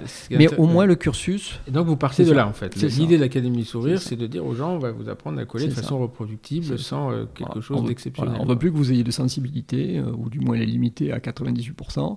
On veut plus que, on veut que vous ayez un, un exercice, vous faites plaisir, vous êtes sûr de vous et vous vous remettez pas en, en- en cause tous les jours quand vous faites des facettes ou des, des, des innés ou des machins. Non, ça tient, ça colle, ça colle bien, mais si vous avez une bonne méthode. Ok. Et donc ça, ce, ce cursus, vous avez commencé en 2003. Alors au début Oui. dans des euh, dans des hôtels, là, Oui. ça on Oui. connaît bien. Et, euh, et ensuite, euh, dix ans plus tard, vous montez euh, le centre, le Continuum. Oui. Donc là, c'est euh, c'est euh, là où il y a ta clinique, là Voilà. où il y a tout ça, quoi. Bah, en fait, c'est parti. Alors, au début, pour te citer un truc, la première année de l'académie, je choisis, pour les cinq sessions, je choisis cinq hôtels délirants dans la région. Donc, le Palais du Pharaon à Marseille, donc, euh, où l'impératrice Joséphine euh, était avait passé une semaine, il y avait trop de Mistral, elle avait dit à Napoléon III écoute, on va aller à Biarritz, ça va être mieux. Il y a moins de Mistral à Biarritz. Euh, donc, salle incroyable sur les hauts de Marseille, sur le port incroyable. Après, on est allé. Superbe hôtel à Aix, euh, on- et puis finalement, ça, voilà, on, a, on a tourné un peu de partout, à Gordes aussi, qui est un Mm. truc incroyable, et on a filé au, Ma- au Mas des Langoustiers à Porquerolles quand même. hein. Grand, grand moment, le Mas des Langoustiers à Porquerolles pour faire une. une- Et ça, c'était la première année où en fait on est resté copains avec tous les, les, les gens de la première année parce que c'était exceptionnel, quoi. Parce que c'était, euh, c'était, euh, c'était, on était, il y avait l'enthousiasme. Il y a toujours l'enthousiasme, hein, mais euh, c'était, voilà, on a tellement mis de nous-mêmes à l'intérieur de ça pour organiser tout ça parce que transporter Mm. tout le matos Au au Mas du Langoustier, avoir les permissions de, de, de véhiculer Mm. sur l'île entre telle et telle heure, tout installé pour que ce soit. C'était chaud quand même. hein. Bon, ça c'était la première année. Donc on a fait plusieurs endroits différents. Après on a simplifié. On a été au même endroit, le château de la Pioline à Aix, puis l'hôtel du roi René à Aix. Et puis finalement, à un moment donné, moi je, je me dis bah il faut investir, il faut y aller là. Euh, personne ne l'avait fait. On va monter un centre de formation à l'américaine. On est parti. Donc on, on construit un centre, euh, à la fois une clinique et un centre de, formation. Ça fait, euh, il y a 1700 mètres carrés. On fait ça sur un terrain super bien placé sur Aix. On investit pas de business plan parce que si j'avais fait un business plan, jamais j'aurais investi 5 millions d'euros pour faire un truc pareil. C'était un truc délirant. Donc surtout, on fait pas de business plan parce que sinon euh, personne ne m'aurait. et On fait tout à, l'arrache, c'est-à-dire que le banquier nous prête 100% de la, somme parce que je lui envoie des documents à 3 h du matin. Il se dit ce mec doit être fou. Euh, C'était super bien structuré avec euh, machin, donc je le convainc qu'il ne pouvait pas faire autrement que nous prêter le pognon pour faire ça. Quoi.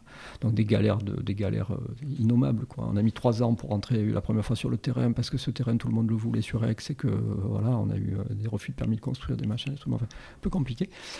Et puis, euh, ben voilà, se crée ce truc-là. Et là, c'est euh, c'est fabuleux parce qu'on a, on a un endroit pour travailler en clinique. Mm. Et Mm. puis, on, fait, on passe la vitre. Et de l'autre côté du miroir, ben, il y a le- il y a le- il y a l'amphi. Euh, le fameux amphi avec tous les, les sièges colorés, colorés, là, ouais. voilà, qu'on a. euh, donc on imagine aussi qu'il va y avoir de la com là-dedans, donc on réfléchit à la com et la com dans l'amphi, qu'est-ce qu'on pouvait faire? Ben, je, je me dis bon, on va faire des sièges colorés et, et on va travailler là-dessus sur la com là-dessus. Donc tout le monde en France connaît aujourd'hui les sièges colorés de, de- du Ça, continuum. c'est sûr. Voilà, donc on a fait toute notre com là-dessus. On a une super salle de TP. Mm. Et là, on investit mais de folie. C'est-à-dire qu'on a le- on est la seule structure dans les Bouches-du-Rhône euh, et dans le sud de la France avec la fac de Marseille à avoir des compresseurs, euh, des dures dentales à, à 50 postes dans les sous-sols. Mm, mm, Euh, Pareil pour l'aspiration. Donc on peut travailler euh, dans la clinique euh, avec tous les fauteuils dentaires. Il y a une dizaine de fauteuils dentaires. Et on peut travailler euh, en même temps sur les, les 32 postes de la, 33 postes du- du- de la salle de TP sans que personne ne soit gêné parce qu'on a les compresseurs et le- Mm, l'aspiration suffisante. Donc on investit vraiment beaucoup, on est aidé par les industriels, euh, on est, euh, on est aidé, enfin voilà, on- et puis, puis ça démarre, et puis, euh, et puis, puis, puis c'est le, c'est le, c'est un plaisir de travailler. avec Alors, ceux qui, ceux qui ne connaissent pas la- la- l'Académie, enfin, qui ne connaissent pas ces locaux, je vous invite vraiment à, à- à au moins aller les voir sur, euh, sur, euh, sur Internet, enfin sur Google. C'est hallucinant. Enfin, c'est, euh, c'est, euh, et c'est très marrant parce que c'est 2013 que vous montez ça. Et euh, à Rouen, six ans plus tard, se monte un truc qui n'a rien à voir, mais qui s'appelle le Medical Training Center, Ah. qui est, qui est, euh, qui est un truc parler. hallucinant. Ouais. Et mm, euh, de l'extérieur, tu as l'impression que c'est la même chose. Ah ouais. En fait, ouais, sur, euh, donc il y a un concept, enfin une image, une image architecturale très métallique, très aérée, très colorée, etc. Et le Medical Training Center, il est, il est, il est- il hallucinant, mais il est géré par la fonction publique et c'est là, c'est là où le problème, va- le problème se pose. Quoi. Mais euh, bon, après, c'est beaucoup plus gros, etc. Mais là, pour nous, euh, avec Ando Academy, on, fait partie du continuum, donc on va, en parler, on en parler un tout petit peu après. Mais effectivement, quand on est arrivé là, euh, nous, on est plus complètement dans la mobilité. On vit dans les. euh, on a notre salle de TP mobile, on se balade, c'était un choix. Et là, quand on arrive là, on dit, ouais.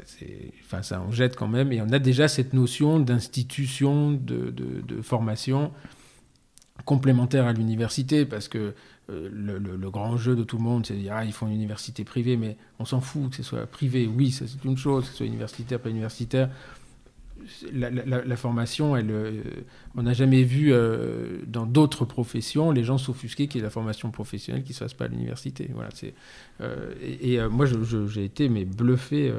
et je sais que no- notre contact a commencé comme ça, sur un post Facebook et, Oui. où j'avais mis un jour, euh, quand j'aurai les moyens, euh, je, je, je, me, je me paierai cette formation. Et tu m'as avoué hier que je ne savais pas si tu la route du cochon. Mais ceux qui me connaissent savent que je, en fait, je suis très premier degré dans mes communications. Ah ouais, et Moi, j'ai failli ce jour-là pas te répondre en me disant peut-être il se fout de ma gueule. Ah non, pas du tout. Mais bon, C'était, euh, on s'était rencontrés lors d'une publication, euh, d'un- truc à Paris, à l'ADF, où y a- chaque année ils font une, un petit, euh, une rencontre entre les différents auteurs. Donc moi Mm. j'avais écrit le deuxième bouquin là, sur les temporaires. C'était avec Olivier Labou et. Et toi, tu avais. Je me rappelle, ouais, je me rappelle plus des noms. C'était Olivier Labou et, et le paro de Nantes, là, qui, est- qui est super drôle. C'était Oui. La fraise et la plume. Oui, la fraise et la plume. Très, très, c'était très amusant. Ouais, son nom m'échappe et je m'en veux parce que c'est, il est drôle, il est drôle. Ah c'était vrai que c'était amusant. Et toi, tu présentais un bouquin hallucinant comme d'habitude, une bible de, la- de aussi. Et moi, j'avais mon petit polar marseillais là sur les temporaires.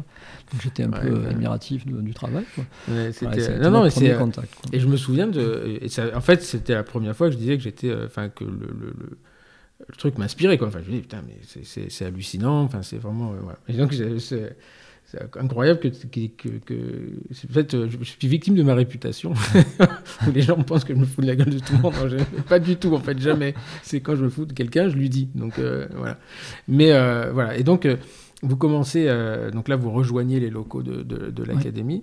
Et tu as une, autre idée, parce qu'en fait, euh, je pense que tu es une des rares personnes qui a des, plus d'idées euh, aussi rapidement que moi, et euh, de créer ce qu'on appelle Non, pas, pas autant que toi, c'est pas possible. le, le continuum. Oui. Et, euh, et- et le continuum éducation, hein, c'est ça qui est. qui Bah, à l'époque, je rencontre euh, Jacques Charon. Enfin, un peu avant, puisqu'on avait déjà des projets avec Jacques, bon, qui est euh, un personnage particulier. Ah, hein, qui était un personnage par- particulier. Moi, le premier, ren- la première rencontre que j'ai, je suis assis en face de lui au resto. J'ai été transparent pendant une demi-heure. Hmm. Et puis, au bout d'un moment, il m'a vu. Il a vu qu'il y avait quelqu'un en face de lui. C'était une petite table, on n'était pas dans un château, on était un petit restaurant avec soi. Et là, euh, il s'aperçoit que j'existe. Donc, on commence un peu à discuter. Moi, je connaissais le personnage, donc je ne l'excite pas. Quoi. Mm. Et en fait, euh, c'était un gars qui était euh, exceptionnel dans, son, Mm. dans sa dimension, mais il a ça a été un des premiers à faire de la formation euh, privée en France euh, avec un niveau professionnel, on va dire. ça s'appelait C'était Paro Concept. Paro Concept, voilà. Et donc on a monté ce truc-là avec lui. Et puis petit à petit, on a pris des, des- des- puis il a vendu après, donc c'est devenu l'Académie de Paro, et qui marche magnifiquement bien, là, qui a été reprise par Laurent Oli, qui n'est pas un dentiste, mais qui est, qui est un passionné de, qui est un Mhm. passionné de, de- de formation, donc il a su s'entourer de, de super, euh, puis c'est un meneur de, c'est un peu, c'est un meneur quoi, il, a, il est charismatique ce Laurent. Donc euh, il a su faire venir des, des conférenciers exceptionnels là, et puis c'est une très très belle réussite en formation paro implanto, puisqu'il lance implanto maintenant. Et puis petit à petit, on a fait venir d'autres groupes, et puis, euh, et puis voilà, donc ça, ça est monté comme ça. On a eu l'idée de, fédérer tout ça, Mhm. et ça s'appelle euh, ça s'appelle Continuum Éducation, et qui est un ensemble de formations. Donc on- ça, ça représente euh, 200 journées de formation par an quand même. hein. C'est énorme. C'est énorme, à peu près dans tous les domaines. hein. De la dentisterie, euh, on a même l'ortho, on a, voilà, on a beaucoup de choses et, euh, et on essaie tout le temps d'avoir un niveau et puis surtout du pratico-pratique. hein. Hum, hum, hum. Pas, de, de- pas de, de- de cirque du soleil, voilà, ça c'est notre truc. euh, le cirque du soleil, il faut pas venir chez nous. quoi. Nous on est là, on est les instituteurs de la dentisterie. euh, alors ça, ça peut être, on a des masterclass de très très haut niveau. Voilà, avec- c'est ça. Donc voilà, ça, c'est- qu'on aborde ça parce que ça. Euh, en fait, ce qu'on s'aperçoit quand on est, on en parlait ce matin, euh, parce que Camille était avec moi, elle dit mais comment tu t'es formé Finalement, elle s'est jamais posé la question. Et moi, je me souviens qu'à l'époque, j'avais fait le cycle de la Société française d'Endo, qui, qui, était la seule formation qui existait, qui était très bien d'ailleurs, et qui l'est toujours. Mais après, c'était what else? Ah, C'est-à-dire que quand on voulait. Il y a quand même une... Quand tu te formes aujourd'hui à, à, 25, 28, 30 ans et que tu dis, bah, tu vas quand même pas rester 30 ans sur ces acquis. Bon, euh, et, c'est là où vous avez l'idée géniale, c'est de, créer après des modules supplémentaires que vous appelez les masterclass. Donc là, qui montent en puissance. en, puissance. On a plusieurs niveaux de l'académie. Hein. On, a on a les grands cours, si tu veux que je te raconte un petit peu le, comment on a structuré ça. On a les grands cours. Les grands cours, on les fait dans les 20 plus grandes villes de France, deux fois par an. Et c'est, euh, pour ceux qui connaissent, c'est basé sur la structure des conférences TED. Mhm. C'est-à-dire que c'est euh, des courts sujets avec un petit débat. Après, alors, sur les conférences TED, je suis pas sûr qu'il y ait un débat après, mais euh, en tout cas, ce sont des courts sujets. On en a 24 euh, sujets en deux jours, avec trois conférenciers, et on se succède. C'est jamais deux fois le même conférencier. Il y a trois sujets, une pause, trois sujets, une pause, trois sujets, etc. ça dure 25 minutes, 5 minutes de QCM et questions. Et, ça tourne. Et là, les, gens se font un état des lieux de la dentisterie esthétique, puisque c'est des cours qui évoluent chaque année. Hein. donc on fait ça avec Olivier Etienne. Euh, donc, euh, qui est le, fameux euh, prof à la fac de Strasbourg, là, qui est exceptionnel. Jean Richel, qui est un praticien privé à Nice, qui est un, praticien hors pair, un clinicien hors pair. C'est le MacGyver de l'académie, il a toujours une solution à un problème. Et puis, et puis moi-même. Et au début, il y avait André, évidemment, et Jean-Louis. Hein. ça, mhm. ça a commencé comme ça. Et puis Jean-Louis a passé la, la, main à Olivier, et puis André a passé la main à Jean. Et moi, ben, je compte encore rester quelques années euh, si euh, tout, tout, tout, va bien. Quoi. Voilà, donc, euh, et ça, on va déjà donner la bonne parole dans les régions.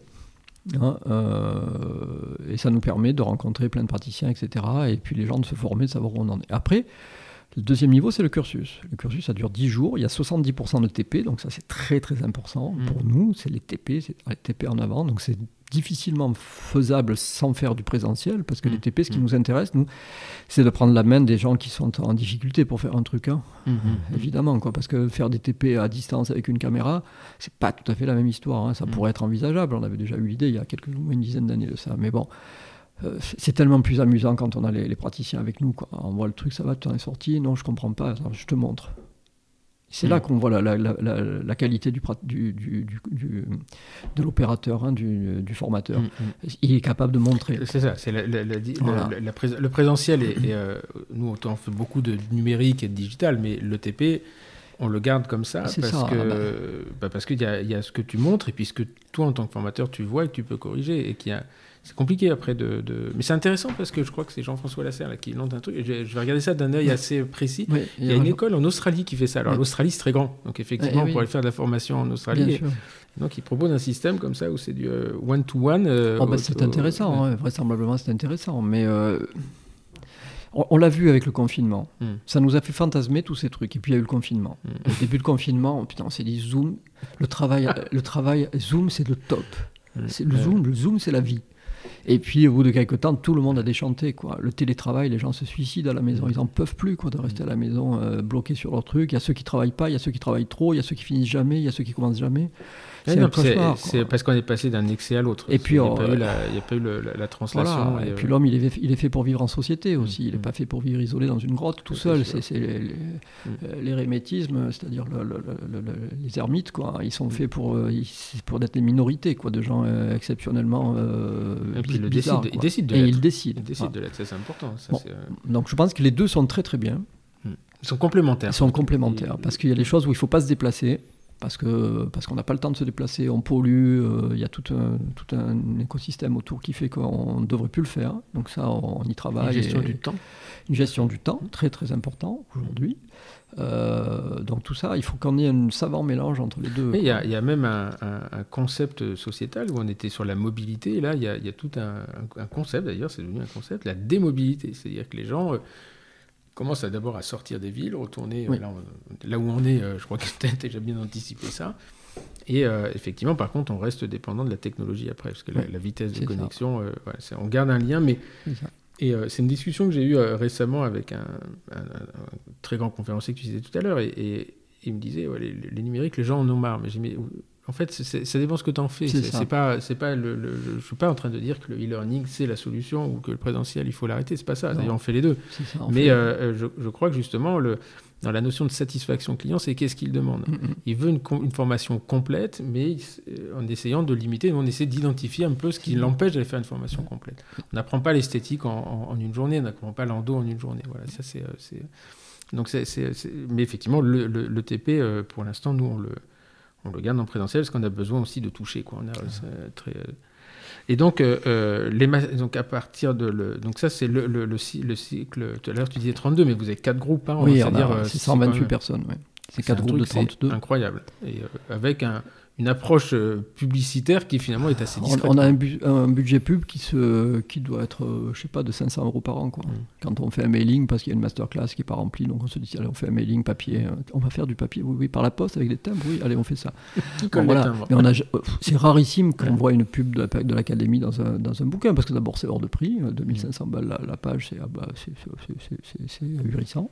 Donc on ne fait pas ça, voilà, on fait pas. Mm. Et on, travaille par bouche à oreille, puis les gens viennent, on le hein, les, participants ils viennent, euh, pourquoi vous êtes venus Parce que c'est mon meilleur ami qui l'a fait l'année dernière et qui m'a dit que c'était vraiment le top. Et puis euh, voilà, nous on est très très contents de ça. C'est comme, mm. c'est exactement la même histoire que les patients au cabinet. Enfin moi je mm. prends, quand je sais que Madame Durand, elle me dit, je viens de la part de Madame, de Madame Martin parce qu'elle a été ravie du sourire que vous, et je voudrais euh, avoir un truc comme elle. Bah, je suis super content. J'ai l'impression que j'ai fait mon job. Euh, le chèque de Mme Martin, je l'ai oublié depuis longtemps. Par contre, le fait que Mme Martin m'envoie Mme Durand, je suis super content. Mais là, c'est un peu pareil. On se dit, oh ouais, c'est super, ils ont apprécié, donc ils nous ont envoyé du monde, etc c'est une formation qui se remplit euh, très vite. Enfin, on a discuté ah. hier, euh, c'est incroyable. Ça reste des produits, enfin, c'est pas un produit d'appel, mais ça reste des produits euh, qui évoluent, que vous faites évoluer, je pense. Parce que ah, tout le temps. Tout le temps, tout le temps. Les cours, on les a refaits, les instructeurs, on reprend, on, assiste aux cours des autres, on regarde ce qui va pas, on, on, fait super gaffe aux fiches d'évaluation à la fin de, mm. du truc. Ça, c'est un truc depuis le début. Moi, ça vient de la fac de New York. de mm. New York, on avait les, fiches d'évaluation. Quand on a créé euh, l'académie, j'ai dit à André Jean-Louis, on va faire des fiches d'évaluation. Alors, ils étaient profs à la fac, les fiches d'évaluation, mm. ça, ça, leur faisait mal quand même. Hein. Non, c'est nous qui évoluons les enseignants.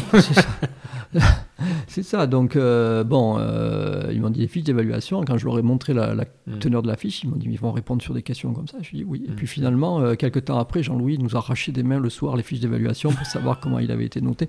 Et ça, ça fait plaisir. Quoi. Donc, on se remet en question depuis des années. Des cours qu'on a abandonnés parce qu'on ça c'est des cours, les gens, c'est pas bien, on les a refait, on a refait les mm. structures, on, on bosse sans arrêt, sans arrêt, sans arrêt. Quoi. Mm. Et donc, à, partir de donc, celui qui a fait cette formation, derrière, il peut rebondir après sur des thèmes plus. Euh, alors, il y, a des masterclass, alors il y en a pas mal, il y en a, cette année, il y en a 17. Euh, alors, ça, là aussi, ça évolue. Il y a des nouveautés, par exemple, cette année. Il y a des trucs qui sont immuables, qu'on fait depuis des années, parce que ça marche bien, que les gens ont une demande là-dessus. Il y a des choses qu'on abandonne aussi, par exemple le, iPad. On a fait une formation sur le iPad. À une époque, on, avait, euh, on en faisait trois par an de, de, masterclass mmh. hein, mmh. Euh, sur le iPad. Et puis, bon, ça s'est tari parce que le iPad est rentré dans tous les foyers. Tout le monde se s'est mmh. servi d'un iPad. Bon, ça va, c'est bon, on est passé à autre chose. Ça, on a oublié. Euh, et puis on a des nouveautés. Euh, cette année, on a euh, une magnifique masterclass qu'on est en train de créer avec, avec Romain Sénos, donc mhm. vraiment un garçon hyper brillant, un maître de conf de, de, de, Nice, là, avec qui on a un grand, grand plaisir à commencer à collaborer parce que c'est un garçon intelligent, avec une puissance de travail incroyable, il montre de très, très belles choses. Donc il va nous faire une magnifique masterclass sur les composites et le teintier personnalisé. Mhm. Très intelligent comme truc. On a sauté dessus quand il m'a proposé le truc. J'ai dit ça, c'est vraiment original. Donc ça, on le fait. Voilà, on a les composites injectés avec euh, Jean-David Beauchâtel. On a les coronoplasties, ça c'est pour l'Académie esthétique et fonction. On a les coronoplasties, un magnifique TP de coronoplastie avec euh, l'équipe de l'Académie esthétique et fonction et euh, Antonin Henken de Toulouse, donc là, un garçon aussi qui est très valeureux. Euh, donc voilà, ça c'est des nouveautés, et puis on a d'autres trucs qu'on abandonne, et puis voilà, ça c'est des trucs plus poussés. L'Académie d'esthétique et fonction, c'est euh, d'associer finalement, on en dit, tu en parlais tout à l'heure, l'esthétique, et de le remettre dans la fonction. Enfin, c'est euh, et là, tu me montrais un, cas hier, et enfin, là, pour ceux qui nous écoutent, je vous invite vraiment à regarder ça, parce qu'on est dans une dentisterie je ne dirais pas la dentisterie du futur, c'est la dentisterie d'aujourd'hui. Aujourd'hui, on a tous les moyens de le faire. Et moi, je, je, me souviens de cette patiente là où tu m'expliques son histoire. Il y a 4 mm de DVO d'augmentation et finalement, il y a un coup de frais sur une face occlusale et tout est en additif. Et là, je me dis, la vache, quoi, on en est, on n'est plus du tout dans la. Enfin, c'est un autre monde. Et, et, Camille, qui était là, et qui n'est pas dentiste, et qui dit, ah ouais, c'est pas le même métier, quoi. c'est hallucinant. Et, et, et, moi, j'incite vraiment les gens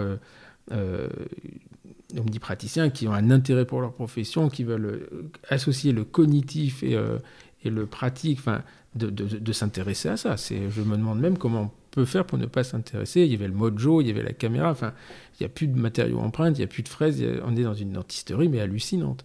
Et, euh, ça, c'est ce que vous enseignez à l'Académie d'esthétique et fonction. Ça, c'est la dernière journée où on, parle de tout ça. C'est-à-dire qu'en fait, c'est parti d'un truc, si tu veux.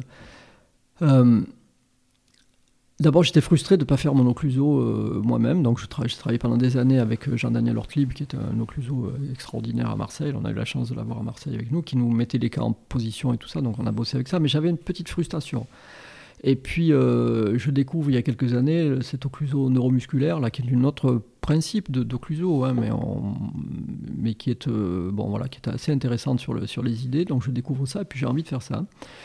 Et donc je me forme à ça. Donc, euh, et en fait, le principe de cette occlusion neuromusculaire, c'est de mettre les, patients en position musculaire euh, harmonieuse, euh, je la fais brève, hein,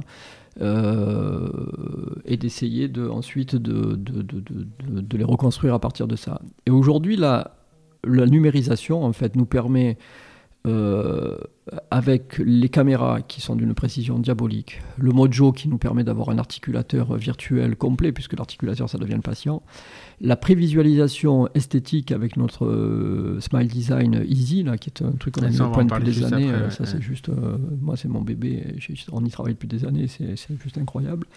les WhatsApp numériques au laboratoire, on arrive à, matcher tout ça et on arrive à, à résoudre, à calculer le cas avant mm de mettre un coup irréversible dans la bouche. C'est-à-dire que les patients, aujourd'hui, je sais, au bout de 2-3 heures de boulot, comment je vais pouvoir terminer leur cas, dans quelle position. Et à partir de ce moment-là, j'ai déjà fait toute la prévisualisation esthétique et fonctionnelle. Et je vais la vérifier après, comme depuis toujours, parce que je suis un inquiet, je vais la vérifier avec des orthèses de rééducation. Puis après les orthèses, il y aura des mock-ups. Et puis on finira avec la partie la moins intéressante, finalement, c'est de faire les, céramiques à la fin. Quoi. Mmh, mmh. Mais euh, il y a toute cette partie conception esthétique et fonctionnelle. Et ça, c'est vraiment. On est loin du concept, quand je te le disais hier soir. Hein. Quand je suis sorti, moi, à la fac, on me disait voilà, Coco, si tu veux faire du beau, tu feras pas du fonctionnel. Si tu veux faire du fonctionnel, ça sera pas beau. Mhm. Putain, c'est d'une frustration, ce genre de truc, quoi, qui te dit, ça te, ça te plombe une carrière, quoi. Mhm. Comme on disait quand. Euh, mais c'était il y a longtemps, hein, c'était il y a 30 ans, mais on te disait, euh, là-dedans, une fois que le dentiste l'a touché, elle finit euh, en extraction, et mhm. puis il n'y avait pas d'implant à l'époque où ça commençait à peine. Et puis, euh, bah, ça finira avec un appareil complet. Putain, c'est mm, mm, d'une mm. frustration absolue, quoi. Et aujourd'hui, avec l'adhésion, les tout ce que tout ce qu'on sait faire en paro, en endo, en machin, euh, en implanto aussi, mais on a une dentisterie qui est tellement conservatrice. Et on s'est battu avec les groupes de travail, justement, avec, euh, avec Gilles, Jean-Pierre, Jean-François, etc. On s'est tous battus, et René et Olivier, on s'est tous battus pour arriver à faire une dentisterie d'addition Mmh. Voilà, mmh. où on touche quasiment plus. Donc c'est vrai que les nouvelles couronnes aujourd'hui, euh, moi on n'en fait plus quoi. Des nouvelles couronnes, mmh. c'est rarissime. Il faut que les dents soient d'une mutilation euh, absolue pour pouvoir faire des nouvelles couronnes là-dessus. Mais euh, bon voilà, donc ça c'est vraiment passionnant. Enfin oui, franchement, hier j'ai vu le truc, je me suis dit ouais, c'est même assez mais me dire, j'ai dû rater quelque chose. C'est pas possible qu'on soit passé là où j'en étais à ça d'un seul coup. Et, et donc euh, euh, là, je me suis dit, voilà, je me suis beaucoup formé en endo, mais pas dans le reste. Et, euh, non, mais... et vice versa. oui, non, et vice versa, mais je, pense que l'endo, elle, a évolué énormément sur la partie technologique, sur les moyens de faire, mais pas sur les objectifs. Là, on est sur on est sur une dentisterie euh, complètement, complètement différente. Alors, dans les autres académies, euh, les autres masterclass, vous avez quoi? Il y a des, alors, après, on a une masterclass de, de prestige avec euh, des, des, conférenciers internationaux comme Didier Diachi. Hein. Mmh, mmh. Didier Diachi, si vous voulez du, du, alors, si vous voulez un formateur exceptionnel, ça c'est exceptionnel. Mmh, Didier, on est obligé de lui amener à manger à midi. Hein. Il n'arrive pas à bouger de la table d'instructeur. Il continue à travailler. Il n'y a plus personne à la salle, tout le monde est au repas, mais lui il continue. C'est un truc il est exceptionnel ce garçon. -là. Et alors, il a un coup de patte. Alors, ça, c'est vraiment un mec il fait mm. tout en direct. Hein. Mm. Le coup de patte, tu le vois en direct. Donc, euh, et, c'est des trucs pas, c'est pas simple qu'il fait. Hein. C'est, alors, quand il vient, c'est pas de la cariologie qu'il fait évidemment, mm. c'est de l'esthétique pure. On refait des formes, on va corriger des clins on va corriger des, des, des, des, hauteurs, on va corriger des épaisseurs, des largeurs, etc. Euh, il fait tout ça en direct. Bon, il a des petits films qui l'aident, mais il a surtout une caméra, il travaille sous la caméra, et les gens le regardent bosser, et après ils appliquent. Euh, ça, c'est vraiment une, une, une, masterclass exceptionnelle avec Didier. C'est une chance énorme de le faire venir. Bah, Didier, ouais, c'est une chance énorme parce que bon, c'est un conférencier. Euh, il me dit ah, je peux pas, je suis en Australie, je suis en Chine, je suis au machin. J'ai un truc, Didier, tu veux pas venir à Aix bon, on, se connaît bien, on se connaît depuis des années, on, on a une vie amicale en dehors de, de, du travail, quoi. Donc ils viennent à la maison manger, bon, ils viennent, bon, voilà. Donc nous, chez eux, ils ont une maison de, bord de mer, là, pas, pas, très loin de chez nous. Euh, et on a la chance qu'ils viennent, euh, qu'ils viennent nous faire ça, et ils viennent par amitié, quoi, aussi. Mmh, hein. donc mmh. ça, c'est vraiment, c'est vraiment une très très belle masterclass. Voilà. Après, on a du coaching fauteuil aussi. Ça, c'est un concept qui est, qui est, qui est, fabuleux. Hein. C'est le, le, praticien vient avec son patient. Mmh. Et puis on, nous, on fait le premier geste, on explique, c'est filmé et après on fait le, praticien il fait les gestes suivants avec euh, la caméra euh, qui, qui c'est vraiment du on appelle ça aujourd'hui euh, over the shoulder hein, mhm. par dessus mhm. l'épaule mhm. mais là c'est pas par dessus l'épaule quoi c'est c'est par dessus l'épaule c'est moi qui suis par dessus l'épaule du, du, du, du, over the shoulder du, participant quoi c'est autre chose quoi hein. c'est un peu la différence si tu veux quand tu fais du ski moi je fais pas mal de ski de, un peu un peu spécial quoi donc quand je sors avec le guide en haute montagne pour faire de la peau, euh, on va faire des trucs un peu compliqués, je peux te dire que j'ai confiance en lui parce que sinon mm. tout seul j'irai pas. Et c'est la différence quand tu es dans un groupe de 20 personnes au club Méditerranée, que tu es le 20e derrière, que mm. le, moniteur tu le vois, mais tu le vois, il est déjà en bas de la piste. Mm, voilà, c'est un peu, c'est un peu, c'est un peu différent. Ça c'est vraiment du, c'est vraiment de l'accompagnement, c'est vraiment du compagnonnage. C'est une notion de compagnonnage. Euh, euh, on la connaît beaucoup dans les métiers artisanaux de, très haut niveau, de très haute volée, avec les compagnons du Tour de France. Là, c'est, mm, mm, mm. hallucinant. Et nous, on devrait avoir aussi cette, cette notion de, compagnonnage là, à ce niveau-là. Quoi. Voilà, donc ça, c'est super sympa, l'académie. Euh, après, on avait d'autres projets de formation aussi. Là, c'est vrai qu'on va aller vers une formation en e-learning, euh, un suivi mhm. en e-learning. On a parlé hier soir en, tentant de s'y mettre. Après, on a l'Académie des Tropiques aussi. Ça, c'est un mhm. truc extraordinaire. c'est tous les ans, ça? Enfin, pas cette année. Ouais, pas cette année ni l'année d'avant, mais euh, on, a, on, a, fait sauter. Mais c'est tous les ans, ouais. Alors, on part avec un nombre minimum de participants. On est une vingtaine. Là, on se connaît tous, mais bon, c'est ouvert à tout le monde. Hein. C'est les premiers mhm. inscrits qui, arrivent. Hein. Et on fait euh, deux heures le soir, mais, c'est obligatoire. Hein. J'ai jamais eu personne qui n'est qui, qui est pas venu le soir à deux heures, parce que là, le lendemain, c'est, euh, je, hmm. je dis que c'est pas sérieux. Quoi. Voilà, euh, et puis toute la journée c'est quartier libre. Le matin c'est remise en forme hmm. avec un coach sportif. Et puis voilà, le soir on bosse pendant deux heures, mais avec euh, il y a un programme sérieux. On a fait hmm. venir plein de conférenciers super sérieux là qui nous ont fait des jolis programmes. On s'est vraiment éclaté quoi. Et on est parti en Thaïlande, on est parti à l'île Maurice, on est parti, on est parti je sais plus où, aux Seychelles, on est parti là, on devait partir à Cuba. Mhm. avec Jean-Claude Combadazou faire de, de, de, la, de, la, fonction. Bah, c'est remis euh, en 2022, je pense. En 2021, c'est un peu court. On va laisser un peu mhm. les choses se tasser. Euh, c'est pas le Et là, donc, tous ces, euh, toutes ces masterclass, elles sont ouvertes à tout le monde ou uniquement à ceux qui ont fait le, votre cycle au départ? Alors, nous, on les conseille à ceux qui ont fait le cycle. Mhm. Mais il est évident que des gens qui ont fait GRF avec Gilles et Jean-Pierre, qui ont fait la. Évidemment, quoi, ils ont le niveau, quoi, ils peuvent venir. Sinon, ce qu'on veut éviter, c'est que les gens soient largués euh, dans mm. l'adhésion quand on fait un truc, on fait les composites injectés, on fait euh, les composites avec Didier Lecci, que Didier Lecci soit obligé d'expliquer l'adhésion, comment ça marche. Mm-hmm, mm-hmm. Donc ça dépend alors, vous pouvez venir évidemment, mais nous on vous conseille d'abord de faire euh, un cycle long euh, chez nous évidemment, mais euh, si vous l'avez fait chez, Gilles, chez René, chez, Jean-François, il n'y a pas de souci. Hein. Évidemment, que vous ne soyez pas largué, que les patients soient pas largués sur, sur, le, sur le. que les praticiens ne soient pas largués sur des, des, trucs basiques, comment mettre le champ opératoire, comment. Mmh, quoi. Mmh. Parce que sinon ils vont, se, ils, vont avoir des, ils vont avoir des soucis de base. Oui, qui va les ralentir. Eh qui va les ralentir. Qui va pas faire profiter du reste. c'est ça.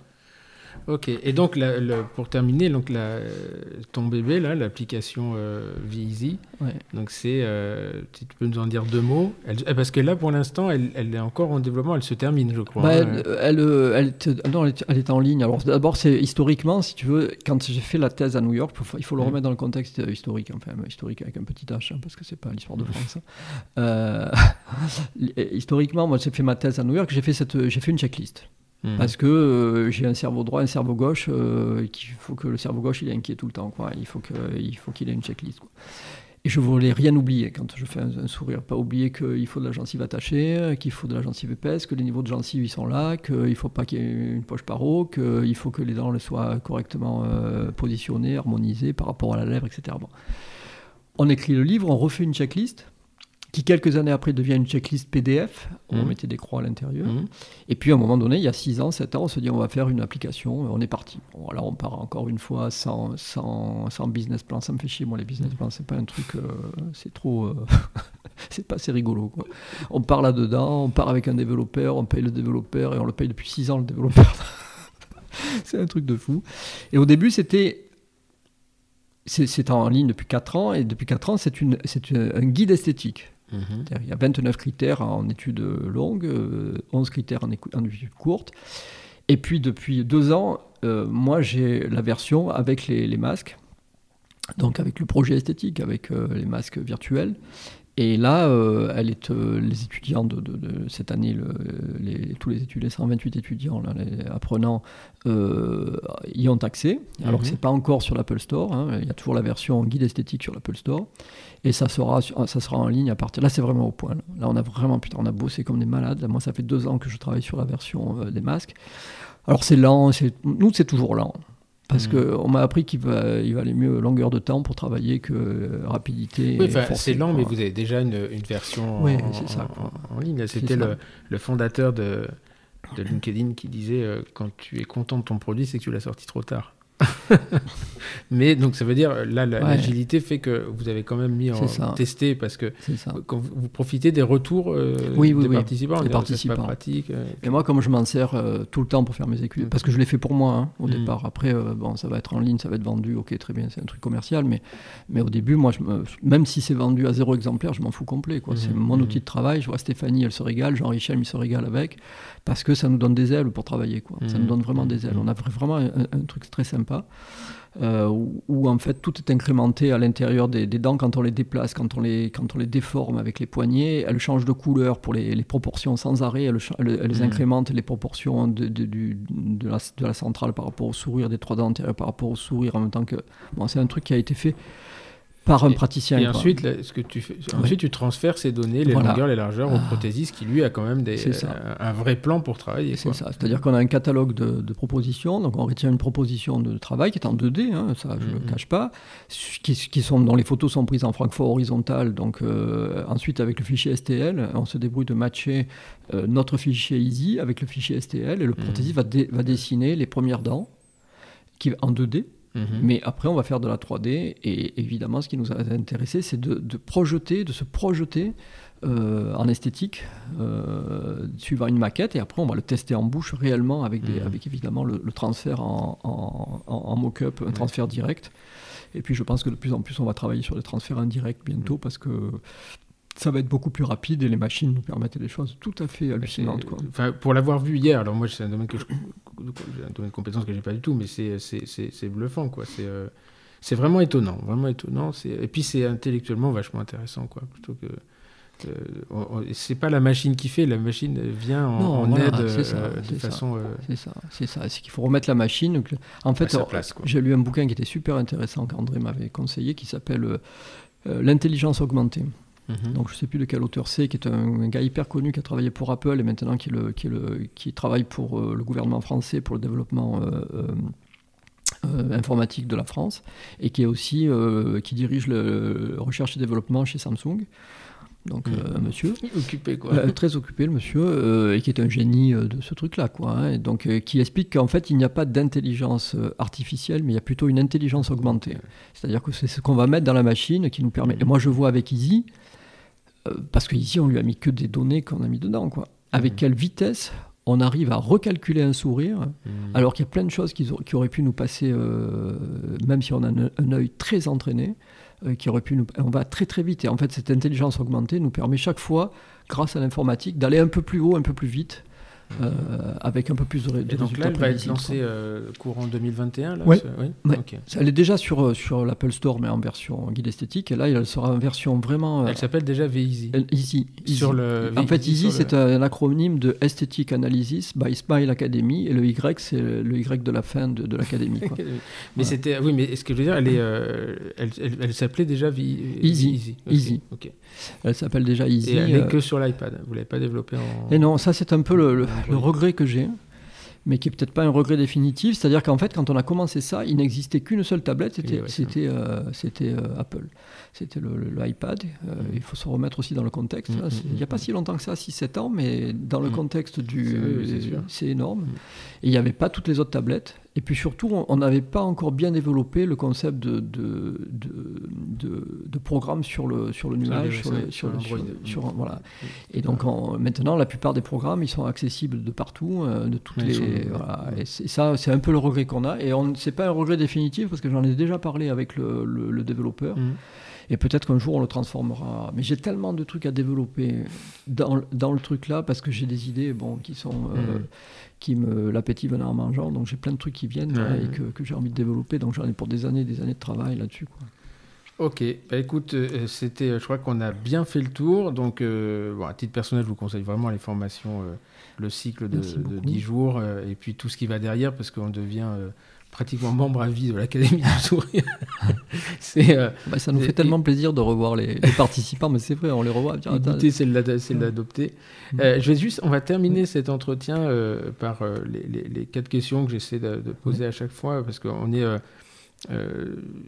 on est vraiment sur, sur le profil voilà, qui moi, me, me, plaît le plus, c'est-à-dire la, la, dentisterie, qui était une passion qu'on transmet. Euh, et, c'est l'association on discutait hier. Tu me dis, mais je ne pourrais pas arrêter mon exercice et enseigner, je me sentirais un peu illégitime. Et euh, je crois qu'on partage beaucoup cette, euh, cette façon de voir les choses. Si tu devais changer ton parcours, il est, parti d'un vendeur de blousons en cuir en même temps que tu vends des appartements à des, à des, Hollandais. Si tu devais changer quelque chose à ton parcours depuis le départ, est-ce que tu changerais quelque chose ou tu te dis finalement c'était. Ah bon. c'est une super question ça d'abord de toutes les professions entre guillemets normales. Mmh. C'est-à-dire que dont les parents rêvent, hein. mmh, mmh. quand ils sont partistes, les parents, ils rêvent d'avoir un fils ingénieur, euh, dentiste, avocat, etc. Je, je referai dentaire. Parce que je trouve que c'est un boulot euh, passionnant, parce qu'il y, y, a de tout dedans il y a de tout. Il y a, il y a, il y a le contact avec les patients, évidemment, qui, mm. est exceptionnel. Il y a, il y a le, ce côté euh, chevalier blanc de sauver la, de sauver la, vie des gens et qui, qui, est, euh, qui donne un, pouvoir et une mission euh, gratifiante. gratifiante. il y a ce côté esthétique hallucinant. Il y a le côté de la formation, mais ça, c'est dans tous les boulots. Donc, de toute manière, toutes les professions classiques dont les parents rêvent en général, je referai dentaire. Ça, c'est sûr. Mm. J'ai un petit regret de ne pas avoir été décorateur de théâtre quand même. Ça, ça me fait halluciner. Quand je vais au théâtre ou à l'opéra, en fait, j'écoute pas ce qui se passe. Je ne regarde que les décors. Et ça, je trouve que faire des décors dans un, dans un lieu fermé, hmm. avec une imposition de temps et de lieu, hein, c'est ça le théâtre, hein, et d'avoir une boîte dans laquelle on va faire arriver la pluie, les éclairs, les machins, comme j'ai pu voir dans certaines euh, comédies musicales américaines à Broadway. Ça, c'est euh, ça, ça, c'est peut-être un petit regret. C'est pas trop tard.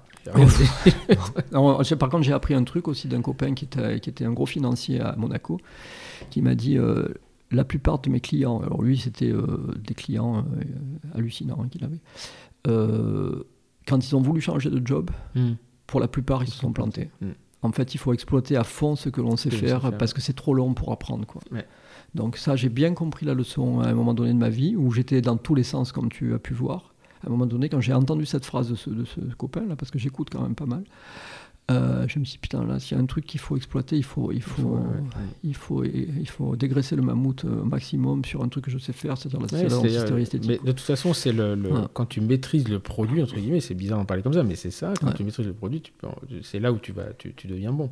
Mais euh, pouvoir transférer, par exemple, demain, si on me demande de faire de la formation, en, je sais pas, moi, en économie, je suis incapable. Parce que tu ne maîtrises pas le sujet. Donc, euh, de toute façon, rien n'est transposable. Ça, c'est. Euh, c'est un peu compliqué. je, viens de finir une formation pour être ingénieur pédagogique, donc c'est dans tous les milieux. Et en fait, je m'aperçois que c'est pas une, un, programme, une granulation d'un produit n'est pas n'est pas transposable d'une d'une profession à l'autre.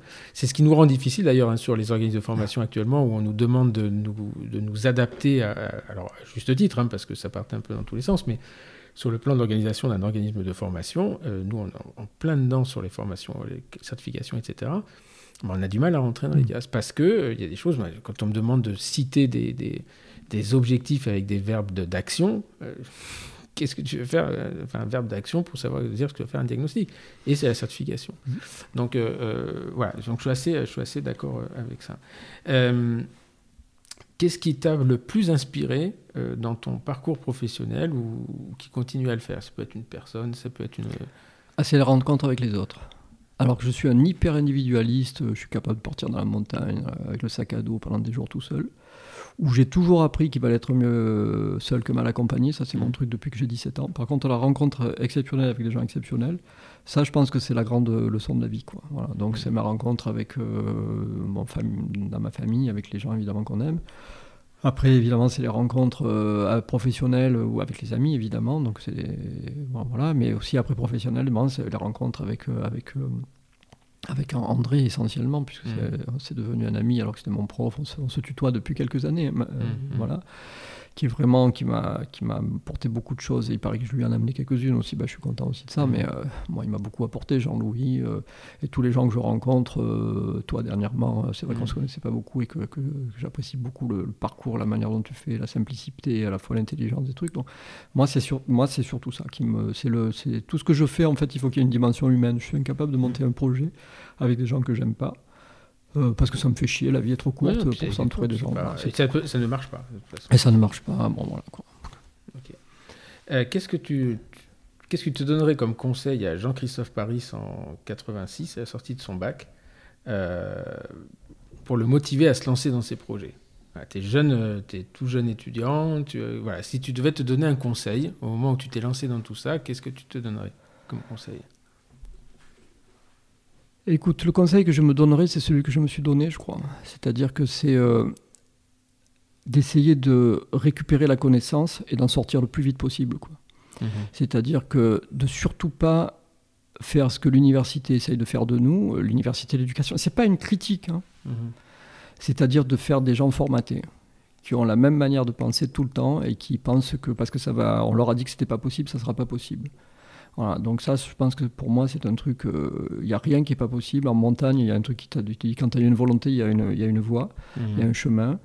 Euh, et c'est ça, que, ça qui est important. C'est euh, voilà, tout, tout ça qui est important. Et surtout, ne pas écouter les autres. Enfin, les écouter et se faire une idée, mais surtout quand on te dit ça, ne le fais pas, ça sera pas possible, personne ne l'a jamais réussi. C'est là où il faut y aller. Euh, et c'est là où il faut y aller. Quoi. faut y aller parce que ça veut dire, soit ils n'ont pas compris l'intérêt, soit ils sont déjà dessus. Et alors quand on, on, essaye de me mettre la pression en me disant, tu as vu ça, ils ont fait ci, ils ont fait ça, je dis, écoute, je m'en fous complètement. de toute manière, je ne fais que ce que je ressens et ce que j'ai envie de faire. Et puis ça marche comme ça, et ça marchait toujours comme ça, et c'est pas à bientôt 60 ans que je vais changer. Non, non, c'est marrant parce que ça, c'est un truc que j'ai appris de toi. Quand il y, a 8 mois, tu m'as dit, moi, tu sais, je regarde pas devant, je regarde pas derrière, je regarde pas sur le côté, je regarde devant. Et effectivement, euh, c'est, c'est, moi quand je faisais, je faisais de la natation, euh, pas à un très haut niveau, au niveau régional, et, et le mec il me dit mais j'avais mes copains qui regardaient devant, moi je regardais derrière. Je voulais pas être le dernier, les autres ils voulaient être les premiers. et euh, je crois que ça m'a. Il me dit, mais pourquoi tu regardes toujours derrière? Je veux savoir s'il y a quelqu'un derrière. Il regarde, c'est quelqu'un devant. tu as, dû bien changer depuis. Hein. Ouais, mais mm. ça, c'est des étapes dans la vie. Mm. Euh, pour terminer, est-ce que tu aurais une lecture, une vidéo, ou un, TEDx, on en parlait tout à l'heure, un TED, ou un podcast, quelque chose qui, euh, que, que, tu conseillerais? Un livre en général mais, Alors oui, après des livres, il y en a trop, j'en ai trop dans la tête, je sais pas, mais il y a un TEDx, moi, qui m'a marqué c'est un prof d'université, un prof de euh, anglais, qui est, le, qui est le truc le plus vu sur TED. Hein. Enfin, au moins il y a quelques années, je ne sais pas si ça a changé, mais c'est un prof, euh, un prof d'université anglais et qui est prof de, de pédagogie. Mmh. Et il, a une poste, il, a, il t'explique par A plus B que en fait l'université, mais c'est pas encore une critique, hein, c'est une mmh. logique, l'université euh, formate trop les esprits et tue la créativité. Voilà. Je connais pas celui-là. Celui-là, il faut vraiment le regarder parce que d'abord, il est tordant de rire. Il a été vu 20 ou 25 millions de fois. Il est tordant de rire parce que le mec, il est peint sans rire. Il est exceptionnel. Hein. Il fait ça avec ses deux mains. En plus, il a deux pieds beaux. Il bouge pas de son truc. Il est, mhm. il est figé sur son truc. Il n'a pas de gestuelle. Mais alors, il est exceptionnellement. Euh, c'est exceptionnel. Ça fait rêver de pouvoir avoir un tel charisme quand tu es euh, conférencier, ce qui est extrêmement difficile. Euh, ça, ça, ça, ça, c'est clair que c'est une, c'est une, c'est une. Grosse moi, je pense que le, Je pense que le plus important dans la vie, c'est la créativité. quoi. C'est sûr. C'est la créativité. hein. Et moi, il n'y a que ça qui m'intéresse. En fait. Plus difficile pour euh, ceux qui vivent avec nous, je crois. Ah, c'est compliqué. C'est compliqué parce que c'est pas fa- c'est fatigant. Quoi. fatigant. c'est Ouais. que c'est. Et puis donc on citera ce- cet ouvrage, l'intelligence augmentée. Ah oui, euh, ça, c'est est, superbe aussi, hein. Effectivement, que j'en avais déjà entendu parler, j'ai pas Ouais. eu l'occasion de J'ai- lire. Malheureusement, j'ai très peu de mémoire. Par contre, ça, c'est un truc qui m'a, qui m'a, qui- et j'oublie tout, tout le temps. Bon, voilà. Donc, C'est pour ça que euh, tu notes tout sur ton. ah, je note tout moi, parce que j'ai, j'ai- En fait, quand vous, quand vous passez un moment avec Jean-Christophe Paris, c'est il, ça il note tout Alors, sur son écoute. téléphone avec le stylet. il y a des gens qui te disent l'informatique c'est terrible, ça va vous tuer. Et moi, je dis c'est Mm. C'est l'inverse. ça, ouais. tout ce qui est chiant, tu le mets sur un ordinateur, Mm. et après il te reste plus que la créativité. Mm. Et tout le reste, c'est sur des trucs. C'est ce que j'espère- j'essaie d'expliquer à toutes les équipes. Genre, travailler en checklist. Si chaque fois tu es en train de refaire ta vie pour organiser une masterclass, mais c'est toujours les mêmes actions. Par contre, garde ta créativité, ton cerveau, mets-le à profit de la créativité. Tu quoi, vas adorer. Calliope, toi. Je crois aussi. Et Les gens vont te détester, tu sais ça. mais je- chez toi. Je vais le déléguer. Ah oui, mais attention, souviens-toi de mon conseil, je ne délègue que ce que je sais faire. Je sais pas si j'arriverai. écoute, merci beaucoup Merci. C'était vraiment un- un, Stéphane, moment très sympa. très et sympa aussi voilà, et euh, à chaque fois les podcasts c'est marrant parce qu'au départ on ne sait pas où on va, on a un peu du mal à partir et à la fin c'est Bah, pas trop plus long, de c'est- on sait pas trop faire. hein. 1h40 qui euh, on voit pas le temps passer, c'est d'une heure et demie. Euh, en tout cas, moi, je peux vous que, ne, ne- que ne vous conseiller d'aller euh, d'aller voir cette équipe euh, de formateurs hallucinantes qui n'ont qu'une envie, c'est de transmettre. Parce qu'il y a les mots, on dit nous, on est là pour transmettre, et il y a ceux qui le font. Et euh, moi, je les ai vus à l'œuvre, je les ai vus, euh, j'ai vu comment ils travaillaient, j'ai vu leur souci du. euh, c'est un- vraiment une valeur qu'on partage, c'est le- l'accompagnement et le souci du client, et, parce que les formateurs, les gens, les apprenants sont les clients. Et effectivement, le, la, quand on se fait évaluer, c'est toujours un petit. euh, on est toujours à regarder, à aller chercher. Moi, je vais voir Océane, on dit ouais, tiens, donnez-moi les trucs, et puis on regarde vite fait. Ça pique quand c'est pas bon. Euh, on se rassure quand on a 4,5 sur 5 et on se dit putain, pourquoi on n'a pas 5 quoi. Et euh, voilà, et là, je vous invite à, écouter un jour le podcast de monsieur qui s'appelle Paul Lee, euh, qui est un Vietnamien qui a monté, euh, qui a monté un, site internet où vous faites livrer les courses. Tu faire une banquette de veau, tu cliques sur le truc, t'es 5 personnes et te livrent tout chez soi. Ça s'appelle La Belle Vie. Et, euh, et il explique que, que ses parents étaient vietnamiens, immigrés de Vietnam, et ils ont monté un petit restaurant. Et à la fin, il- son père lui disait toujours le plus important, c'est pas ce que tu manges, c'est que la satisfaction du client. Voilà. Et ça, c'est des. Aujourd'hui, je crois que beaucoup d'entrepreneuriat doit être Mm. basé là-dessus, parce que finalement. euh, s'il n'y a pas de client, il n'y a pas d'action. S'il n'y a pas d'action, on peut pas, on peut pas créer. Voilà, on a parlé de beaucoup de choses. On n'a pas parlé de, de e, euh, e-smile. C'est euh, c'est ça, e-smile, parce que c'est encore un petit peu euh, Ouais, bah, dans les cartons. ouais, c'est ça, c'est tous les Voilà, projets. c'est hein. les vidéos que vous tournez qui sortiront bientôt et c'est un truc euh, pareil, toujours au top de la qualité. Tu me montrais hier, tu dis ah tu vois là il y, a- il y a un gant qui plie, ça m'énerve. Il y a un pli sur le gant. Et euh, voilà, mais en fait euh, on peut parler ça, on peut, on peut souvent parler d'excès, mais c'est ce qui fait largement la différence. En tout cas, c'est une très très belle réussite entrepreneuriale, une très belle réussite de, de la personne. Voilà, c'est souvent on est des, souvent des- on peut être considéré comme des personnages clivants, mais moi j'ai un grand grand respect pour la personnalité. Voilà. Merci beaucoup. Merci beaucoup. Merci à vous Merci. tous de, de nous avoir écoutés euh, pour ce, ce nouveau podcast. Voilà, plein de, plein de surprises. Euh, une vraie gueule. Euh, voilà, souvent le mot gueule est considéré comme un gros mot, une, un sens péjoratif, mais je crois que là, on a, on a vraiment démontré qu'on avait quelqu'un de, de- de différent, euh, qui a plus de, projets en tête qu'il en a encore réalisé. En attendant, euh, profitez, allez voir ce site internet, abonnez-vous à la newsletter, c'est plus de 14 000, euh, 14 000 envois euh, réguliers.